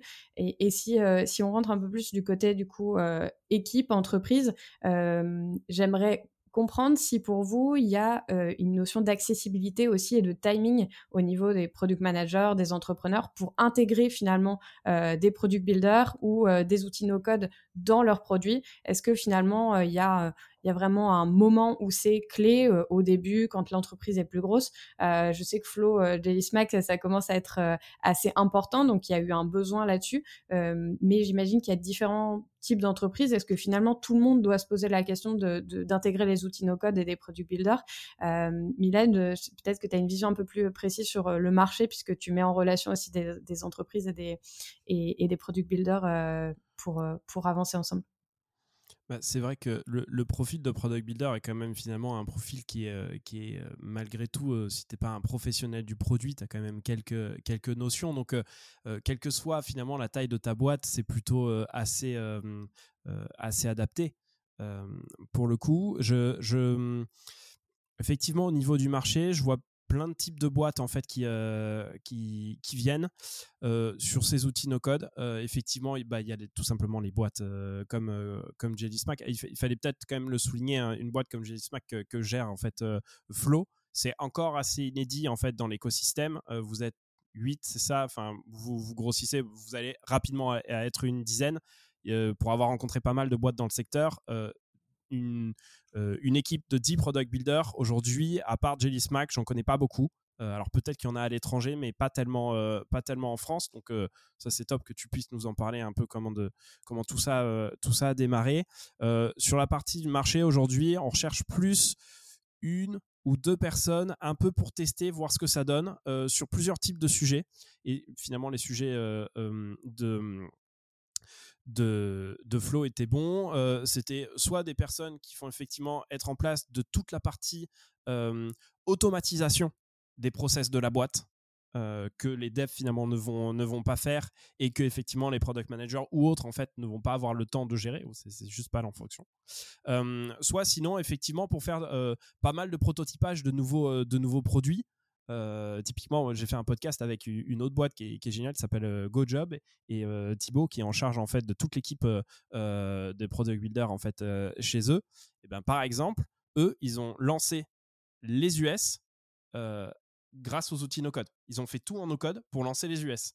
Et du coup, c'était hyper intéressant de pouvoir en fait itérer, itérer dessus. Donc voilà, on va être sur ce genre de boîte en fait en règle générale. Donc on, on, peut y être sur, sur trois pans. Premier pan en fait, on va dire deux ou trois personnes. C'est vraiment une. Là, là, pour le coup, on n'est pas loin du mouton à cinq pattes. En fait, pour le coup, c'est un côté très entrepreneurial. C'est pas vraiment le profil que je vise en fait dans un dans un premier temps parce qu'en règle générale, bah, tu peux pas tout faire en fait en tant que personne. Donc ça me paraît euh, assez compliqué. Après, il y a, les boîtes qui sont un peu euh, un peu plus euh, un peu plus middle, qui sont en train de, de se construire en règle générale 15, 20, 30 personnes. Où là, vraiment, il y a besoin de processiser un peu plus et de lancer en fait des nouveaux produits un peu un peu rapidement. Il faut déjà qu'il y ait une équipe produit qui soit un petit peu au fait de, de, de, ce qui se passe. ou alors une équipe qui est finalement une startup qui n'aura pas choisi en fait de le dev pour, pour se développer. C'est-à-dire que par exemple une boîte comme Prelo, qui est une boîte qui fait de la location de, de, de, maisons en fait à, à, plusieurs. Je suis désolé s'ils m'écoutent, peut-être que le pitch n'est pas, est pas incroyable, mais enfin eux ils ont levé 17 millions. Tu parlais de levée de fonds en fait au début, et c'est une boîte qui a décidé par exemple de se développer entièrement que sur des outils no code. Est-ce que ça va perdurer ou non? Faudra voir, mais là, du coup, c'est très intéressant. Donc, on peut avoir ce type de profil au niveau du marché, des boîtes qui se développent en fait directement sur des outils no-code. Et ensuite, il y a la, il y a, il y a, troisième, troisième pan qu'on ne voit pas trop, mais pour moi qui fait complètement partie de la partie no-code, c'est plus la partie finalement. plus la partie en fait qui est liée à tout ce qui est Power Platform, donc de Microsoft, qui ont en fait eux totalement un écosystème no code qui est finalement encore très peu connu de, des, Microsoft users en fait alors que c'est compris en fait dans, dans, la suite Office 365 donc c'est un peu dommage parce qu'ils ont ils ont ils ont l'opportunité en fait d'y avoir accès euh, en partie pas tout mais en partie. Et, euh, et également en fait des outils plus d'automatisation de, de, RPA dont je parlais tout à l'heure. Et là c'est plutôt des grosses boîtes hein, c'est euh, je sais pas si on a le droit de name dropper dans, dans, dans, le podcast mais, mais voilà ça va être des grosses boîtes vas-y vas-y t'auras des royalties t'inquiète. Non mais c'est du L'Oréal c'est du c'est du AXA c'est des banques etc qui ont besoin aussi finalement euh, de ces outils no-code également dans leur process quotidien et pour pouvoir euh, faire marcher ça. C'est juste qu'en fait, après, il y a des outils no-code qui sont positionnés plus grand compte. Et globalement, bah, c'est juste qu'ils ont marché grand compte. Et c'est un marché qui est moins vu de l'écosystème no-code parce qu'en fait, c'est souvent des, des outils qui sont soit chers, soit qu'on peut pas vraiment tester en, en trial, enfin en comment est-ce qu'on dit en français, en en, essai gratuit finalement. Euh, c'est des choses qu'on peut pas tester. Donc en fait, on les met souvent de côté dans l'écosystème de code, alors qu'en fait, les grosses boîtes aussi ont ont, les mêmes difficultés que tout le monde, c'est-à-dire trouver des devs, et par conséquent ont besoin d'avoir en fait ces product builders en interne. Et du coup, c'est très intéressant. Alors, c'est peut-être pas le sujet de ce podcast, mais euh, de, de, voir comment les grosses boîtes elles essayent de construire aussi leurs équipes no code qu'elles appellent pas forcément en fait. Euh, alors c'est pareil, on n'a pas parlé d'étymologie. Eux, ils appellent ça un peu des citizen devs. C'est le pire du pire. Euh, pour le coup, je, je suis pas du tout d'accord avec cette assertion, mais mais c'est pas c'est pas le c'est pas le sujet. Mais ils essayent justement d'impliquer leurs équipes améliorer leur process via ces outils no-code. Et donc, euh, ils essayent de mettre en place avec la DSI, de savoir comment est-ce que justement ils peuvent s'organiser sur les licences, euh, comment est-ce qu'ils peuvent former les personnes en interne, etc. Donc, en fait, ce pan-là des grosses boîtes qui est souvent pas mis en fait du côté de la startup nation utilise également ces outils no-code, sont en train de s'intéresser à ça. Alors évidemment, c'est pas encore le cas de tout le monde, mais il y a encore il y a plein de grosses boîtes en fait qui commencent à s'y mettre et c'est ça qui est vraiment euh, qui est vraiment passionnant en fait sur sur le sujet. Donc voilà voilà un petit peu l'état du marché sur le recrutement, en fait, en tout cas des, product builders. Du coup, pour reformuler, tu nous dis que tu as aujourd'hui quasiment trois spécialisations. Le fait d'avoir le product builder plutôt lié à la il va tester, il va faire des hypothèses pour voir s'il y a une idée, un vrai problème à résoudre. Celui qui va plutôt gérer tout ce qui est automatisation et facilitation entre les, les process. Mm. Et après, une super, euh, une super spécialisation sur Power Platform avec Microsoft par exemple, aujourd'hui. Par exemple, ouais, ça, peut être des, spécialisations, même si je pense que ton point 2 et ton point 3, finalement, en fait, après, c'est un peu, c'est un peu la même chose. Enfin, voilà, si on parle deux secondes en fait de Power Platform, c'est en gros euh, Power Platform, c'est un peu le super outil de Microsoft qui prend tous les outils qu'on, enfin, euh, en fait, euh, un, un Airtable, un Bubble, un, un, mec, un Zapier. Bah ça, c'est des outils en fait pris un à un que les startups vont prendre et en fait, il s'avère que les, bah, du coup, Power Platform, eux, ils ont déjà en fait en interne ça. Donc, je pense que c'est ton point 1 et ton, enfin, pardon, ton point 2 et ton point 1 sont, sont en fait les mêmes points. C'est juste qu'on s'adresse pas exactement aux mêmes typologies d'entreprises qui, du coup, et ça, c'est quand même assez important, n'ont pas les mêmes, les mêmes attentes. Une, une, une, boîte qui a 15 personnes, euh, ne traite pas les mêmes sujets euh, et les mêmes complexités de sujets qu'une boîte qui a 1000, 2000, 3000 ou mmh, mmh, plus mmh. de personnes. Florian, tu voulais rebondir? Yes, euh, du coup, comme ça, je fais mon petit name dropping euh, moi aussi. Là, bah, très récemment, justement, on est en train de négocier avec euh, Airtable notre plan d'entreprise pour passer justement au niveau suivant. Et un chiffre qui m'a halluciné, parce que du coup, bah, forcément, leur demander, voilà, si vous avez d'autres entreprises, d'autres clients qui sont un peu comme nous, qui bah, mettent en place de plus en plus Airtable et qui voulons le développer. Et quelque chose qui m'a vraiment mis sur les fesses, pour le dire de, façon propre, c'est que, par exemple, chez, chez 1, 2, 3, 4, 1, oh mon dieu, que je ne me trompe plus du coup dans le nom de l'entreprise, sinon je vais dire des bêtises. Voilà, c'est vrai. Netflix, 96% de leurs, de leurs employés savent utiliser Airtable. C'est quand même. Je vais reprendre ton chiffre. C'est énorme. Je l'ai découvert hier ou avant-hier. C'était euh, justement c'est un chiffre que du coup euh, en slide que m'a donné le, commercial qui est d'ailleurs adorable au passage. Ils sont top dans leurs équipes sans vous dire allez signer chez eux. Mais euh, du coup j'étais juste mais. Propose un code promo là c'est ça? Exactement. rentrer rentrer Flow Airtable ou RT, Flow tout simplement. On le mettra à la description. Exactement. Mais ce qui est dingue c'est que du coup on se pose la question de tu vois est-ce qu'il y a d'autres entreprises qui utilisent du no code et pourquoi ils veulent l'utiliser et par exemple, eux l'utilisent notamment pour euh, bah, de simplifier leur communication, de dire voilà j'ai un projet qui est en retard, bah ça permet de prévenir la finance, ça permet de prévenir euh, la logistique, etc. ils l'utilisent pour ça. Alors j'ai pas des exemples concrets précis, mais en tout cas lorsque j'ai vu ce chiffre, je me suis dit mais attends là on est vraiment passé à quelque chose. Et pour rebondir encore sur le Power Platform dont parlait tout à l'heure Milan, à l'époque où on organisait des hackathons, des gros hackathons étaient organisés justement bah, en interne via Microsoft. On était en partenariat avec eux pour promouvoir justement Power Platform. Parce que du coup, bah, lorsqu'on est une grosse société comme, euh, alors pareil, allez, name dropping, on est lancé avec des euh, Airbus, avec euh, des, par exemple, des, même des, tous les collègues de Microsoft ou des entreprises dans l'aluminium qui tournent sur ces outils-là, mais qui ont juste l'habitude de faire du Excel, du Word, etc. Bah, leur ouvrir un petit peu les chakras, un petit peu comme on fait quand aujourd'hui on présente un Airtable ou qu'on présente un Bubble ou autre, c'est montrer, regardez ce qu'on est capable de faire avec et du coup, après, bah, ils deviennent juste euh, hyper contents. Quoi. Et du coup, derrière, ils créent leurs propres applications, ils automatisent leurs process. Et ce qui était à la base bah, un gadget devient finalement bah, un outil de tous les jours. Et ce qui est assez fort, et je trouve qu'on n'entend pas assez parler, c'est qu'ils ont réussi du coup à créer, comme tu l'as dit tout à l'heure, Milan, bah, leur outil pour eux. Donc en fait, ils n'ont pas besoin de revendre un outil. C'est déjà intégré à leur suite Teams, ou pareil, Teams, je pense que ça a été le carton euh, du confinement, on va pas se mentir, avec Zoom. Et là, du coup, mais ils ont fait une acquisition no-code euh, sur Power Platform qui est juste monstrueuse. Et du coup, on attend encore un peu de le voir. Je pense qu'en France, ça met encore un petit peu de temps, peut-être qu'aux États-Unis, c'est un peu plus rapide. Mais il va arriver un moment où cette vague no-code ou cette vague Power Platform va prendre un peu bah, la vague, tout simplement, euh, dans les entreprises françaises, dans l'industrie, dans les gros secteurs, et tout va être révolutionné. Et pour le coup, ce qu'on croit aujourd'hui en interne, en tout cas dans notre équipe no-code, c'est que il y a cinq ans, on nous demandait justement d'avoir sur nos CV Excel, Doc, etc. Dans cinq ans, ce sera les no-code, et donc pour eux, ce sera Power Platform ou alors du, euh, du Airtable ou autre. Clairement. Bon, c'est le moment de se former sur Power Platform pour euh, devenir euh, coach, coach Power Platform dans le futur. Et, et, c'est pas mal en plus. Hein. Franchement, pour, pour, avoir vu des projets sortir, c'est cool. Il faut se mettre dedans. J'ai toujours du mal avec Teams. Je suis désolé, Microsoft. Là, par contre, je peux, je peux pas mettre de code promo. Mais c'est vrai que par contre, Power Platform est vraiment très, très cool. Franchement, quand on a, quand on a pris pendant des années où en plus on était formé là-dessus en cours, sur de l'Excel, sur du Word ou autre, et qu'on arrive à enfin intégrer ces notions-là, on se lève des barrières, mais c'est incroyable. Ce qui, est, un peu dommage finalement sur la partie Power Platform en fait, c'est que euh, fait il y a déjà plein de gens qui maîtrisent hyper bien, mais techniquement en fait ces points-là. Mais c'est un peu ce qu'on disait tout à l'heure, c'est que le souci en fait, c'est que euh, ces gens-là maîtrisent pas la partie produit. Et donc souvent on se retrouve en fait avec des produits qui conviennent peut-être qu'à eux, mais pas tellement à une autre BU. Et en plus de ça, ces produits sont absolument horribles.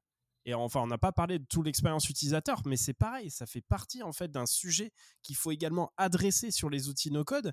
Et les gens pensent que juste parce qu'ils ont mis un bouton qui interagit avec une base de données et qui est capable de faire quelque chose, ça y est, c'est le produit de l'année. Non, pas du tout en fait. Si ton produit n'est pas utilisé, il sert à rien. Et ça, c'est comme dans toutes les boîtes en fait, ça change pas. Donc le no-code révolutionne en rien en fait euh, la, méthodologie, ça reste la même. Si tu demandes pas aux gens ce qu'ils ont envie, c'est pareil. Et je pense qu'effectivement dans ces boîtes là, on attend effectivement leur, euh, ils ont une culture en fait de recruter. Euh, effectivement du bac plus 5 ingénieur qui maîtrise ça et donc du coup c'est une personne qui va être extrêmement technique mais il va lui manquer en fait cette culture produit.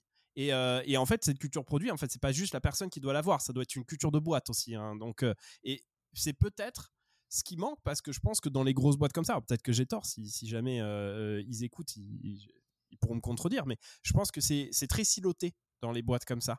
ils ont effectivement du coup un pan produit, mais c'est juste un pan produit. Là, c'est comment est-ce qu'on peut faire qu'il y ait des gens du produit viennent dans ces BU, dans ces métiers, pour les aider à développer des produits en interne.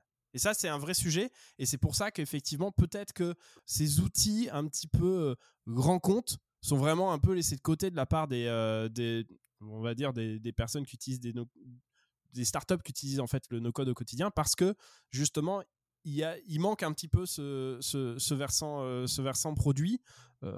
Qui, est un peu problématique. Donc euh, voilà, euh, enfin pour avoir testé vraiment la Power Platform pas trop mal, la réalité c'est que tu peux faire des applications qui sont hyper bien, mais ça c'est ta faute en fait si l'application elle est, est pas bien. Il faut te former pour ça en fait. Yes. C'est ça, et pour le coup, tu vois, si on complète justement ce que tu viens de dire, pour le coup, on le voit chez Jelly Smack aujourd'hui, si en effet tu n'as pas quelqu'un qui est intégré à, une, euh, à un département, à une verticale, que ce soit euh, tech, marketing, finance, euh, whatever, qui est formé et qui porte en fait ce, bah, ce qui évangélise hein, tout simplement, mais qui au-delà de juste dire regardez c'est bien, mais qui va porter le mouvement, qui va porter l'outil, qui va accompagner justement le département, tu auras beau avoir l'outil chez toi, bah, comme tu dis, il va rien se passer en fait. S'il n'y a pas d'impulsion et s'il n'y a pas de suivi, il se passe rien. Et, même, et chez nous, on le voit justement, on essaye petit à petit de mettre en place bah, des projets dans chaque départ et justement de former des personnes qui après derrière bah, pourront porter justement le no-code et justement dans des grosses boîtes bah, comme des Airbus ou autres ou des, ou des L'Oréal. Si en effet il y a beau avoir Power Platform ou autre, tant qu'on n'a pas des personnes dédiées qui vont accompagner, qui vont leur dire et qui vont juste poser ne serait-ce cinq personnes dans une salle en disant les gars, ou mesdemoiselles, messieurs, pour, en, repartant sur sujet d'équité. Mais du coup, bah, c'est quoi vos problèmes aujourd'hui? Tant qu'il n'y a pas quelqu'un qui va faire ça et qui va accompagner, bah, l'outil, il a beau être là depuis 5 ans, ça, un, ça va pas se créer tout seul, et deux, bah, comme tu as dit, ça dépendra de qu'est-ce qui aurait été réfléchi en amont. Euh, pour le coup, je vais vous rassurer ou pas, mais effectivement, la problématique de la culture produit, euh, du fait de réfléchir aux problèmes euh, de ses utilisateurs, etc., je pense que c'est pas un problème qui concerne que les grandes entreprises. même des, des, des, entrepreneurs aguerris font énormément d'erreurs sur le sujet et, et c'est énormément de travail et de remise en question au quotidien pour, euh, pour tous les, les entrepreneurs et toutes les startups. Donc, euh, donc euh, c'est effectivement un sujet, un sujet, un autre sujet qui me tient à cœur. mais, mais en tout cas, il y a, il y a beaucoup de choses à faire dessus. Et, et sur la culture, on va y revenir. Mais Florent, tu voulais, tu voulais réagir d'abord? Yes, carrément. En fait, tu, as mentionné ce point tout à l'heure et j'ai voulu intervenir, mais ça m'est sorti de l'esprit, là, ça me revient. En effet, la recherche du problème, c'est, comme tu l'as dit très justement, c'est un, point et même un des basiques finalement de la culture produit, mais c'est finalement aussi l'un des basiques d'une autre culture, qui est la culture bah, du lean management, tout simplement, de celui de justement identifier bah, les problèmes sur une production, identifier les problèmes justement dans une organisation, et du coup de comprendre bah, la cause racine de la même façon que le produit. Mais du coup, là, on a plus pris le côté, on va dire, industrialisation, industrie, avec ce côté bah, production à la base d'automobile et ce côté bah, un petit peu ingénieur aussi pour justement, je sais qu'on dit c'est, on n'est pas obligé de faire un bac plus 5 pour faire euh, du no-code, mais j'ai fait une petite formation d'ingénieur, c'était cool quand même. Mais c'est vrai que la première chose qu'on nous apprend justement, au-delà de, euh, on s'en fout du bac plus 5, clairement, c'est pas ça qui m'a amené au no-code, mais c'est vraiment de se dire par contre, c'est de comprendre avant de faire quoi que ce soit, bah, pourquoi ça ne marche pas en fait? C'est euh, que ce soit dans la thermodynamique, que ce soit dans la mécanique, ou justement, tu me posais la question tout à l'heure, Benjamin, la première chose qu'on nous demandait, et ça c'était même en première chose, première semaine où on, est rentré, c'était, ok, vous allez faire un système, mais pourquoi vous allez le faire? À quel besoin il va répondre? Et c'est la première chose qu'on nous apprend, c'était bah, les bêta-cornes et les diagrammes preuves. C'était les premières choses qu'on nous a appris, voire même déjà au lycée quand on faisait de la science de l'ingénieur, c'est juste comprendre le besoin de base. Et c'est peut-être pour ça que de nature, on a peut-être appelé ça chez nous du no-code engineer, parce que bah, c'est ce que l'on fait, fait et faisait au quotidien. Et pour le coup, alors, et après je ferme cette parenthèse-là, parce que je, vois qu'il lance nous dire non, c'est pas bien. Mais pour le coup, c'est vrai que euh, ça nous a aidé pour euh, recruter des personnes qui avaient un petit peu ce profil très euh, orienté problème, mais qui par contre, je le reconnais, nous a bloqué sur bah mais du coup est-ce qu'il faut un diplôme d'ingénieur pour entrer à l'intérieur? Et ça pour dans son nos postes. Et ça, pour le coup, je reconnais que c'est pas forcément le meilleur, euh, le meilleur problème, tout simplement. Très clair. Et, euh, et du coup, avant d'aller un petit peu plus loin sur la, la construction de l'équipe euh, en interne chez Jelly Smack, sur, sur la, la, diffusion de la culture, tu, tu l'as rapidement évoqué. finalement, ce que je trouve assez intéressant aussi dans, dans la partie automatisation, c'est que tes clients ou utilisateurs, c'est les collaborateurs en interne. Tout à et, et comment comment vous avez organisé euh, chez Jelly Smack pour diffuser justement cette culture no-code, euh, aller faire de la discovery, donc aller chercher le problème auprès des collaborateurs, euh, mmh aller leur faire comprendre aussi ce, qu'est, ce que vous allez pouvoir faire avec, avec ton équipe, comment, comment vous allez pouvoir du coup répondre à leurs besoins et, et, un petit peu évangéliser ce sujet en, en interne, même si je comprends que la l'entreprise avait déjà euh, cette volonté, mais, euh, mais peut-être euh, quand il y, a beaucoup en plus de, de, personnes chez Jelly Smack, comment vous faites aujourd'hui ou comment vous envisagez de faire aussi pour diffuser toute cette partie-là? Il a abonné toute la boîte de force à ma newsletter. globalement, mais pour le coup, alors beaucoup de questions, mais du coup beaucoup de réponses. Alors globalement, si on reprend vraiment du, on va dire du début, ce qu'en un an, mais ça juste, euh, c'est vraiment le jour et la nuit, c'est qu'à l'origine, le no-code, euh, quand je suis arrivé, c'était déjà relativement, euh, on était sur les prémices, c'est-à-dire qu'il y avait des classiques, on avait du Zapier, on avait du Monday, donc on avait déjà cette compréhension de, il y a des outils qui peuvent nous aider à être beaucoup plus flexibles. Il y a des outils qui nous permettent de faire des petites automatisations, de nous faire gagner du temps. Par exemple, d'envoyer de l'email en automatique avec des éléments remplis, de pouvoir justement avoir des déclencheurs qui envoient des actions. Donc, il y avait déjà un petit peu cette culture, mais il y avait vraiment ce côté, bah, le no-code, c'est un peu gadget finalement. C'est, euh, je reçois un mail, je te crée une notification sur Slack. C'était un petit peu la vision du no-code. Et finalement, comment est-ce que ça s'est développé? Bah, Grâce à des projets bah, beaucoup plus d'ampleur, finalement, où euh, pour le coup, j'avais commencé à l'époque avec euh, les teams plutôt euh, ressources humaines, les accompagner sur bah, toute la gestion des contrats, pour faire très simple. Donc, sachant qu'on coûtait énormément, il fallait vraiment automatiser et avoir quelque chose de solide. Et pour le coup, c'est parti de là. Et petit à petit, finalement, la communication au début s'est fait toute seule. C'est-à-dire qu'à force de faire des projets qui fonctionnaient bien, qui tournait bien et qui du coup apportait de la valeur, bah, petit à petit, on venait voir en mode Flo, j'ai vu que tu avais fait ça, est-ce que tu peux m'aider sur ce sujet? Eh Flo, j'ai vu que tu avais automatisé tel envoi, est-ce qu'on est capable d'automatiser ça? Et petit à petit, en fait, les, euh, le no-code a commencé à se propager et petit à petit, on s'est rendu compte que bah, une personne, ça suffit pas, ce serait peut-être bien qu'on soit deux. Puis du coup, à force, on a pu justement lorsqu'on a un sujet RH, bah forcément, soit la finance, soit le légal est très proche. Souvent, c'est des sujets qui sont assez, euh, assez liés. On parle de contrat, on parle de, de même pas de salaire, mais c'est des sujets qui se rapprochent. Donc, ok, ah, bah finalement, la finance, bah voilà ce qu'on pourrait faire pour vous. Puis petit à petit, bah finalement tu continues à grandir, donc tu continues à recruter. Et surtout, ce qui s'est passé en parallèle, c'est qu'on a eu des et je t'ai vu euh, Benjamin lever la main, t'inquiète pas. Ah non, c'était pas fait exprès. ok. Mais du coup, ce qui se passe, euh, ce qui se passe également, c'est qu'on a eu une équipe de project managers. Et ça, c'est vraiment important de le, de le noter. C'est qu'on a une équipe qu'on appelle de IT project manager. Alors, c'est pas le plus beau nom qu'on ait trouvé encore aujourd'hui, mais qui en fait font le lien entre notre département euh, business euh, solution, donc euh, IT, et tous les autres départements, à savoir RH, tech, finance, etc., où ils ont en fait la vision de leur roadmap, ils ont la vision de leurs besoins, de leurs problématiques, de tout ce qu'ils vont lancer, et qui permettent justement d'avoir cette vision très globale de tous les projets dans l'entreprise, et qui nous permet de dire, OK, là, il y a moyen d'apporter du no-code, là, il y a besoin justement euh, d'apporter quelque chose, et petit à petit, en fait, on a créé un projet dans département 1, ça a bien marché, on a eu des demandes, département 2, ça s'est propagé, et petit à petit, finalement, ce côté très gadget est devenu en fait un outil nécessaire qui a permis bah, d'aider tout le monde globalement et d'aider à se scaler. Et aujourd'hui, ce qui est top, c'est qu'au début, on faisait un petit peu tout dans notre coin. Maintenant, on fait vraiment partie, bon, même à l'origine, mais on est encore plus intégré dans l'équipe tech, donc euh, aux côtés euh, des devs et des, euh, et des data.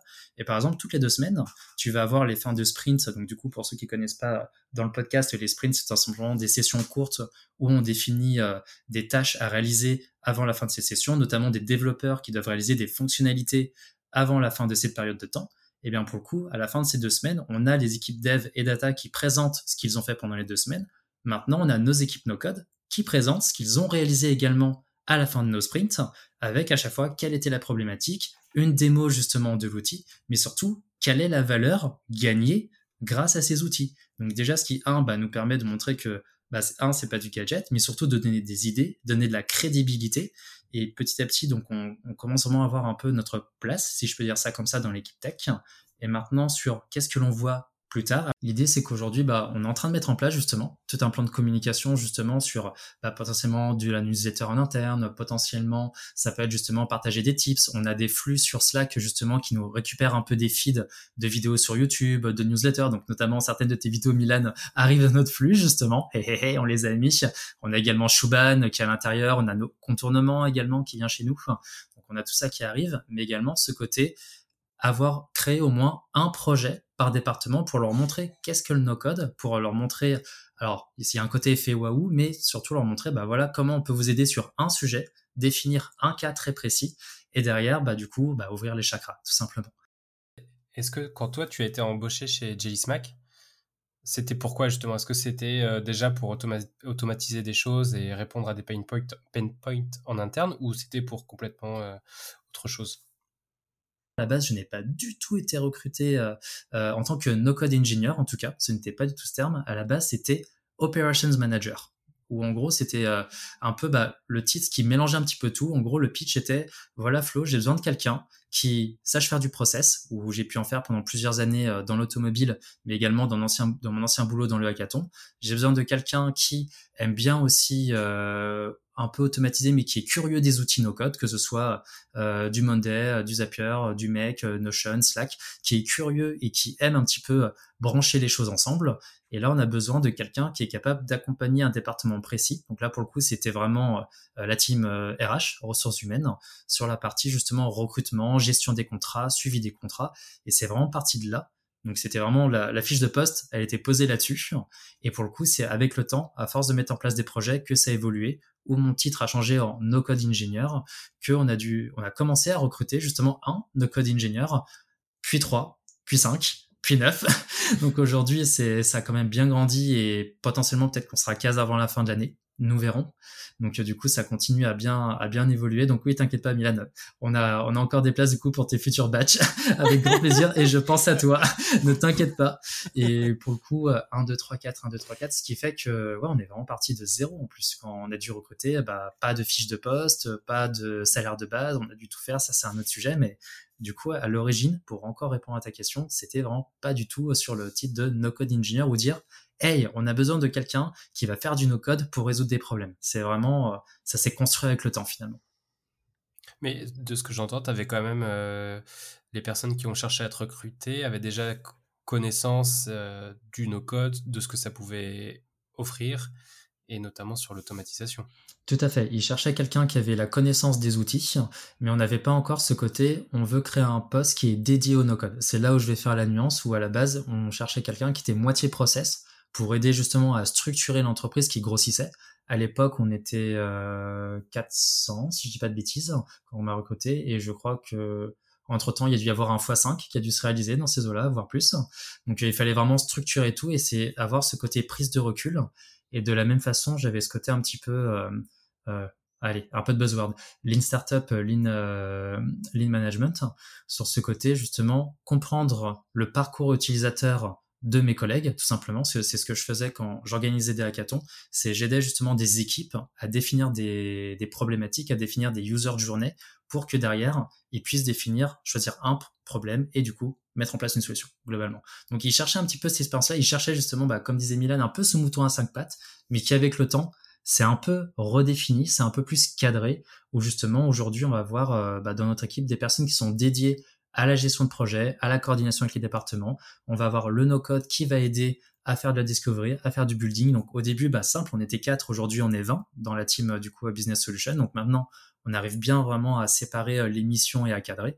Mais au début, c'est un peu, bah, on était un petit peu comme une petite boîte qui voulait se former. Tout le monde faisait un petit peu tout, chacun apprenait, chacun prenait des morceaux. Et à force de grandir et de recruter, bah, on a pu un petit peu plus euh, se cadrer et avoir une entreprise, une mini-entreprise, on va dire, qui tourne. Très clair. Et, du coup, tu parlais rapidement effectivement de la notion de, bah, de sprint, de démo, etc. Et comment vous intégrez du coup à la team Business Solution. Mais du coup, comment vous vous positionnez? Peut-être qu'il n'y a, y a, pas de question d'ailleurs sur, sur, le métier de product builder. Il y a beaucoup de schémas, de frameworks, de travail. Il y a beaucoup de, solutions finalement de s'organiser. Mmh est-ce que ces solutions-là sont pertinentes pour, pour des équipes de product builder?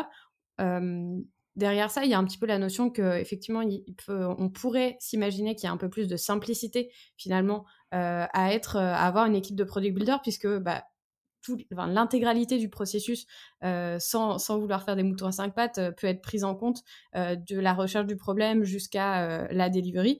donc, comment ça peut s'organiser justement au quotidien? Mmh Est-ce que vous, vous appliquez les méthodes agiles ou des choses comme ça qui sont très communes? Est-ce que c'est pertinent et, et comment vous l'avez expérimenté dans le temps? Complètement. Bah, pour le coup, je pense que sur la partie organisation projet du no-code ou product builder, c'est un peu de la même façon que l'on voit le métier de product builder qui est un mélange finalement de plusieurs métiers d'une certaine façon. Bah, la gestion de projet est également un mélange de plusieurs cultures on a essayé plusieurs choses, pour être honnête. La première, c'est tout simplement, bah, finalement, quand j'étais euh, bah, soit tout seul, soit à deux, bah, ça en faisait au fur et à mesure, tout simplement. Puis au d'un moment, bah, on commençait à avoir tellement de demandes qu'il a fallu se structurer. Donc on a commencé à avoir un peu bah, des euh, pages projets sur Notion où on commençait à écrire justement un petit peu nos projets, commencer un petit peu à les cadrer. Donc est arrivé un moment où on avait une liste de projets. Donc déjà là, c'était un début, c'était pas trop mal. Ensuite, on s'est dit, bon, faut qu'on puisse un peu suivre un petit peu ces états de projet, qu'on puisse un peu se dire, OK, qui en est où, comment est-ce qu'on avance? À ce moment-là, on était encore deux, mais il fallait commencer à se donner un peu de visibilité.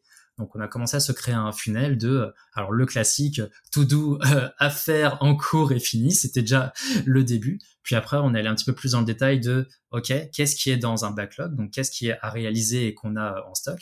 Mais l'étape discovery, l'étape faisabilité technique, exécution, documentation, delivery. Donc là, on a commencé déjà à être un petit peu plus cadré, y avoir, on va dire, une méthodologie qui finalement était euh, un mélange déjà un petit peu de produit, un mélange un petit peu de dev. Est arrivé le moment où on est passé euh, à 4, où en effet, ce fonctionnement allait bien, mais finalement, bah, on se, on est arrivé sur une nouvelle problématique qui était que, ok, mais comment on priorise et comment est-ce qu'on euh, se concentre sur des tâches particulières? Et là est arrivé justement ce format de sprint. On s'est dit, bah voilà, toutes les deux semaines, définition, quels sont les projets, que ce soit pour notre département ou les autres départements que l'on veut prioriser globalement.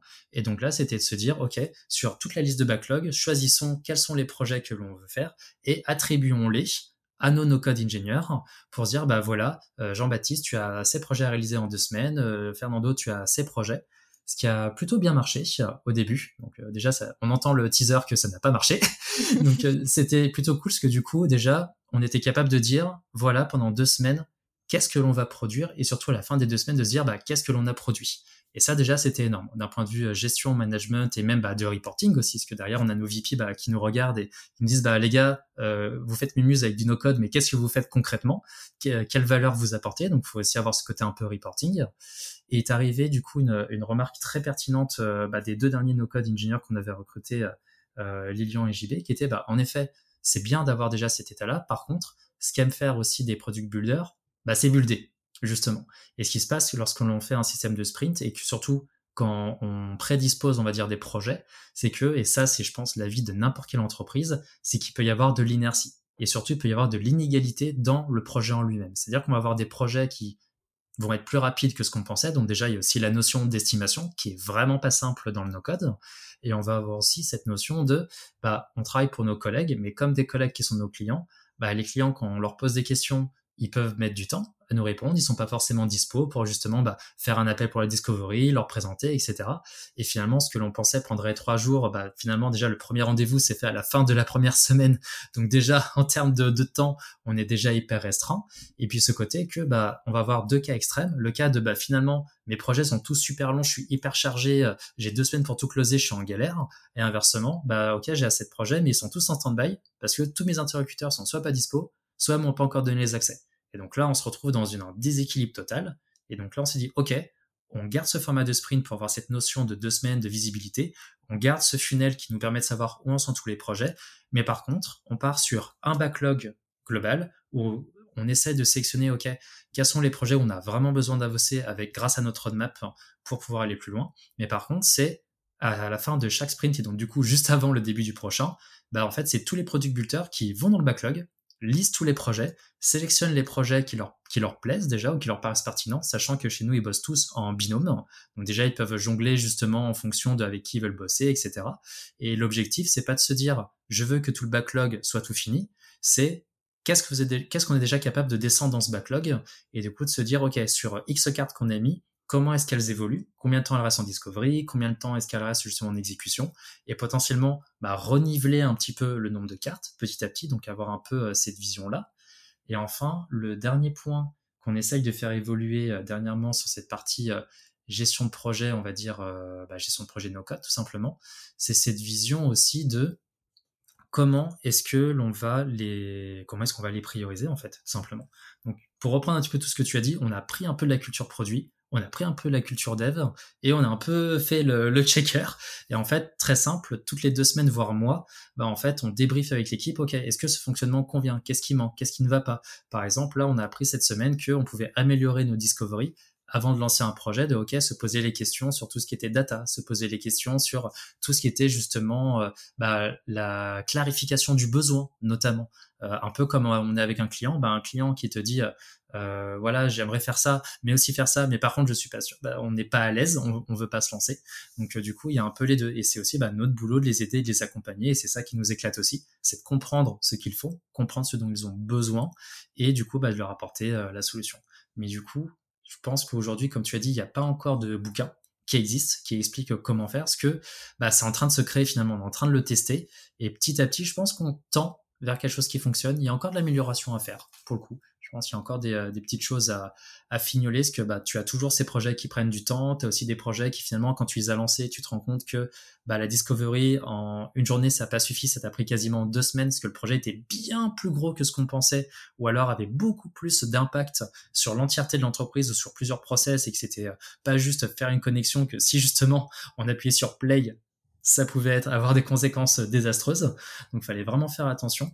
Mais voilà, globalement, je pense, pour répondre à ta question, c'est un mélange de plusieurs cultures et on teste. On teste petit à petit, on apprend. C'est pour ça que d'ailleurs, tu parlais de GoJob tout à l'heure, Milan.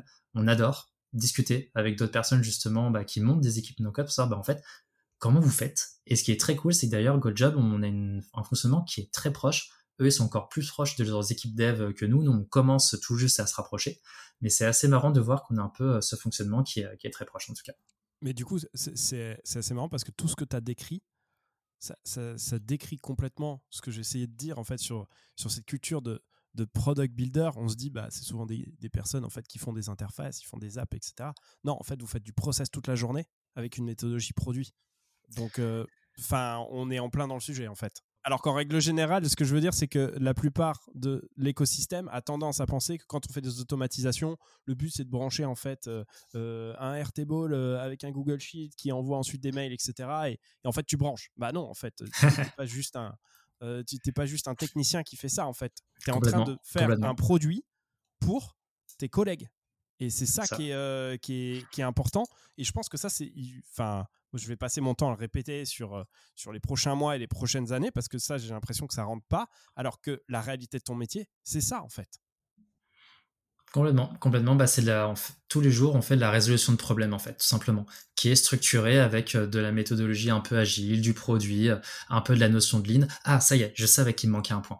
Le dernier point, justement, qu'on veut euh, améliorer et qu'on veut apporter à cette méthodologie, c'est que, eh bien, forcément, arrive un moment, tu, as tous tes projets qui sont lancés, tes projets avancent, on a toutes les équipes qui sont en autonomie, mais arrive un moment où, bah, finalement, quand tu regardes un petit peu jour par jour comment évoluent tes projets, bah, tu te rends compte que euh, tu vas avoir des projets, tu as beaucoup de projets qui sont en exécution, ou alors beaucoup de projets qui sont en discovery.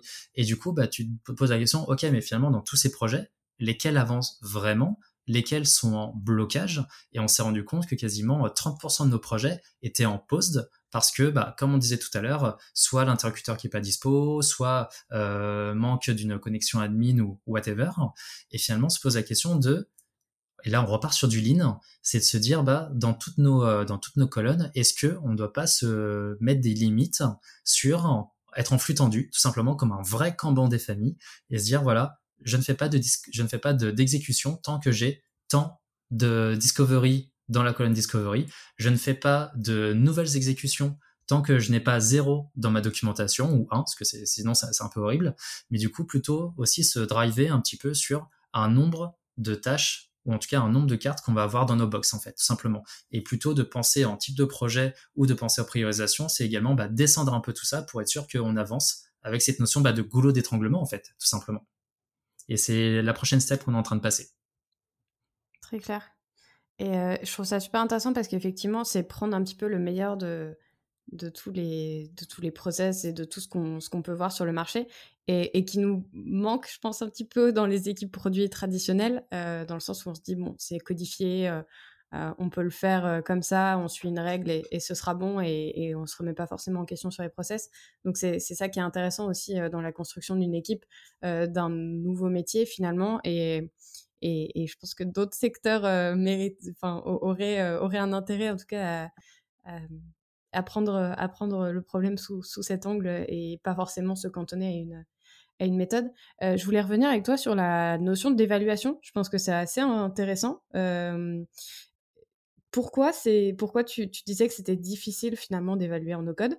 C'est difficile d'évaluer en, en, en, dev en yes-code. Et comment bah, comment, comment vous le gérez et pourquoi, euh, pourquoi c'est une, problématique alors qu'on pourrait se dire finalement que bah, les outils sont un peu plus connus et qu'on a un peu plus de visibilité sur, euh, sur déjà rien que la solution en fait?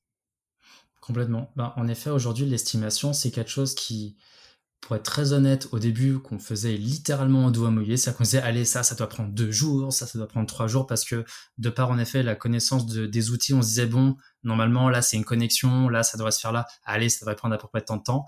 Et finalement, bah, évidemment, ça n'a pas raté, bah, on s'est cassé les dents. C'est-à-dire qu'on s'est rendu compte que finalement, bah, soit les fonctionnalités dont on avait besoin n'existaient pas, que du coup, il fallait trouver bah, des contournements, que du coup, il fallait potentiellement passer même par d'autres outils pour nous faire gagner du temps. Et finalement, bah, on s'est cassé les dents. Et ce qui fait qu'aujourd'hui, ça, alors ça va de mieux en mieux, mais ce qui fait que ça a été difficile, c'est de se poser les questions de bah, combien de temps finalement ça va prendre à réaliser. C'est en fait là où on s'est planté, c'est qu'on a essayé d'estimer en mettant des, nombres de jours hommes un petit peu, bah, un petit peu à la consulting finalement. Ça, ça n'a pas fonctionné, c'était pas une bonne idée. Et c'était également ce côté de, on ne posait pas assez à l'époque les user stories, on les listait pas assez, et du coup forcément, bah, quand tu prends le temps de toutes les lister, bah, bizarrement, euh, tu te rends compte que, ok, oui, c'est juste euh, envoyer euh, tel formulaire qui va à tel endroit et envoyer une notification. Oui, mais attends, dans ton formulaire, tu as plus de 50 champs différents qui sont sur des formats de données différents. Je dois envoyer un Slack, mais avec telle information et en fonction du type de projet, du type de contrat, il faut pas que ça aille à telle ou telle personne parce qu'il y a des données sensibles. Et quand tu commences à lister tout ça, bah, tu te rends compte que finalement, le brief de base, il était super clair, super simple, mais que dans l'exécution, bah, c'était pas du tout la même. Pas en termes de complexité. Alors, il y a deux sujets. Il y a la complexité technique et le temps de réalisation. Donc euh, là, dans l'exemple que je viens de donner, on est plus sur du temps de réalisation globalement. Et après, sur le côté de complexité, ça va être par rapport, bah, quelles sont toutes les actions que devons mettre en place? Est-ce que l'on doit mettre en place de l'algorithmie? On parlait tout à l'heure d'expression régulière. Est-ce que c'est des choses que l'on va devoir travailler, qui vont prendre du temps On doit faire des tests? Est-ce que également, euh, là où on s'était planté, c'est par exemple où on pensait que des API étaient suffisamment euh, souples, on va dire, pour faire ce que l'on voulait. Bah, c'est également un manque de connaissance de certaines de nos API sur certains tools. Donc forcément, bah, le temps de prise de connaissance, de test, et tout ça a fait que certains projets bah, ont pris plus de temps. Ça nous a appris à monter en compétence, ça c'est sûr. Mais par contre, bah, sur, sur la base, ça a été compliqué. Ce qui fait qu'aujourd'hui, on arrête de faire cette estimation, parce que finalement, bah, elle n'apporte pas de valeur à part juste essayer de trouver les bons chiffres, mais plutôt de se concentrer sur vraiment définir le problème, définir le besoin, définir quel est, qu'est-ce que recherche en fait notre requester, notre utilisateur, notre collègue, tout simplement. Et de là, bah, comme on disait tout à l'heure dans notre gestion de projet, de dire voilà, on a un nombre de projets dans notre backlog. Normalement, c'est censé tenir sur un sprint. Au pire, ça partira sur un deuxième. Donc, au lieu de deux semaines, ça prendra peut-être un mois, potentiellement.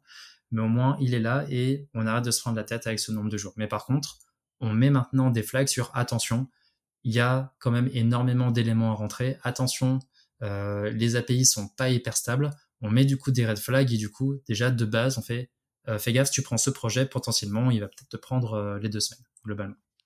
Je, pense que tu as envie de rebondir dessus, Milan. non, non, non, je, pense que pour le coup, c'est toi qui as l'expérience en fait sur, sur ce sujet. Donc, moi, ce que je trouve très intéressant, c'est la culture que vous avez en place et surtout, ça montre tout simplement que aujourd'hui le sujet il est amené à être itéré. Effectivement, aujourd'hui tu parles de, de product management. Euh, j'ai l'impression qu'il y a des théories qui sont déjà bien faites. Tu rentres dans des équipes qui ont déjà tel tel truc. Ce qui est un peu génial, finalement, euh, la position dans laquelle euh, on est avec Florian tous les deux aujourd'hui, c'est que bah, on a plein de trucs super qui arrivent autour. Et c'est un peu notre taf au tout début, d'essayer finalement de, tester plein de trucs en espérant qu'on arrive à sortir des, des, méthodologies et des concepts qui puissent servir à d'autres personnes.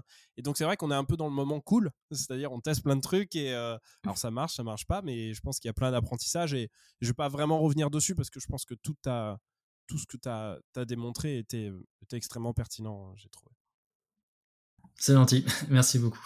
Mais c'est vrai que du coup, pour bah, peut-être conclure ce point, c'est vrai que ce qui est très cool, comme tu disais, bah, il y a ce côté déjà, on part de zéro, il y a tout à faire, et c'est ça, je parle encore une fois, qu'on recherche dans les personnes qu'on recrute, c'est des personnes qui ont envie de tester, qui n'ont pas qui n'ont pas peur de se planter, parce que ça, ça fait un petit peu euh, TEDx, mais disons que c'est ce côté aussi vraiment, euh, en fait, on se prend pas la tête si jamais il y a quelque chose qui fonctionne pas. Justement, on est là pour construire, on est là pour essayer, et on n'a pas peur, pas de se critiquer, mais de faire des retours en fait, simplement sur notre façon de gérer nos workflows, sur notre façon de gérer euh, nos projets, parce que bah, finalement on est là pour. C'est ce que c'est comme ça que je vois en tout cas le poste euh, lorsque je le présente, c'est tu veux, si tu nous rejoins demain en tant que no code ingénieur product builder, tu vas être là pour nous aider à construire la team no code, pour construire la gestion no code au sein d'une entreprise et peut-être d'autres entreprises demain, qui sait?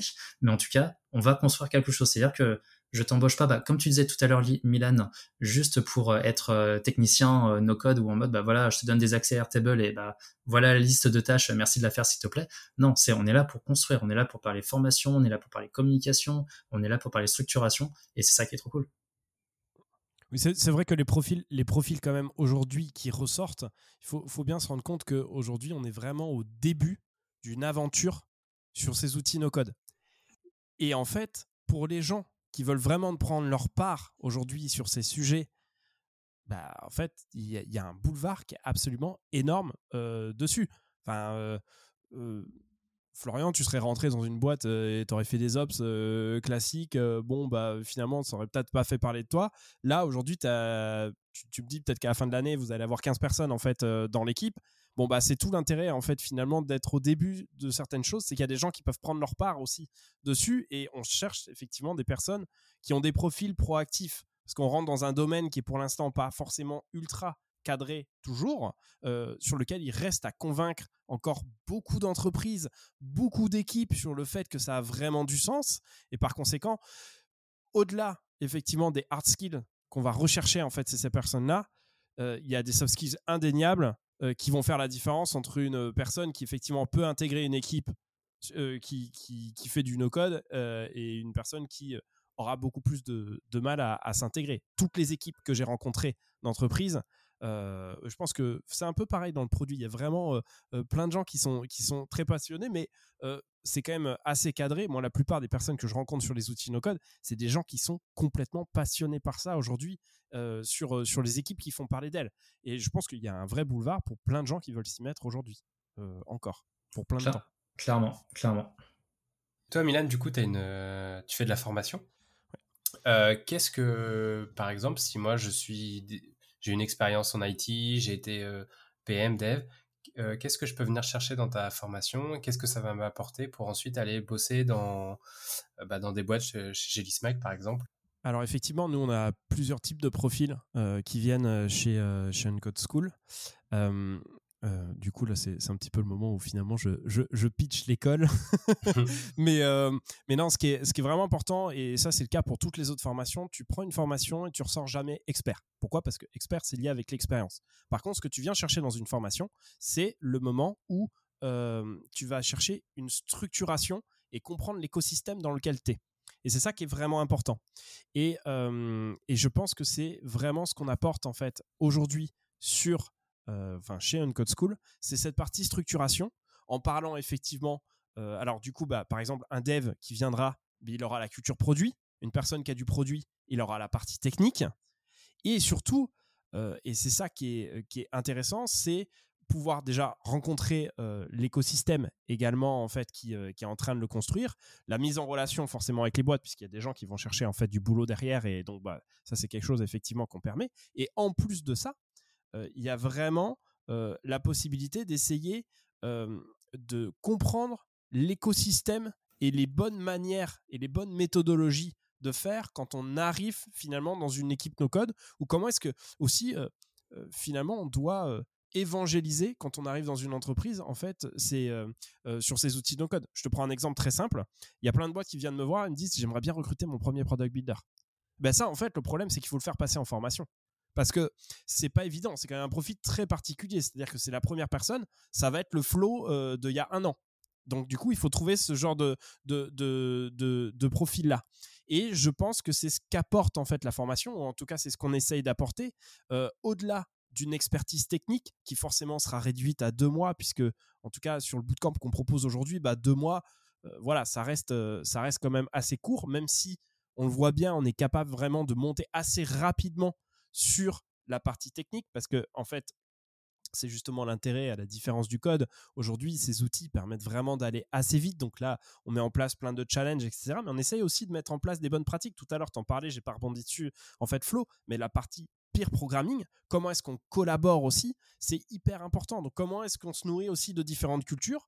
Et donc on considère qu'il faut parler de la culture tech, qu'il faut parler de la culture produit, qu'il faut parler des bonnes méthodes, euh, de comment est-ce qu'on parle du no-code aussi en entreprise, etc., etc. Donc voilà un peu l'ambiance dans laquelle euh, on est. Mon objectif actuel, en tout cas avec, euh, avec Uncode School, c'est pas juste de fournir un super technicien.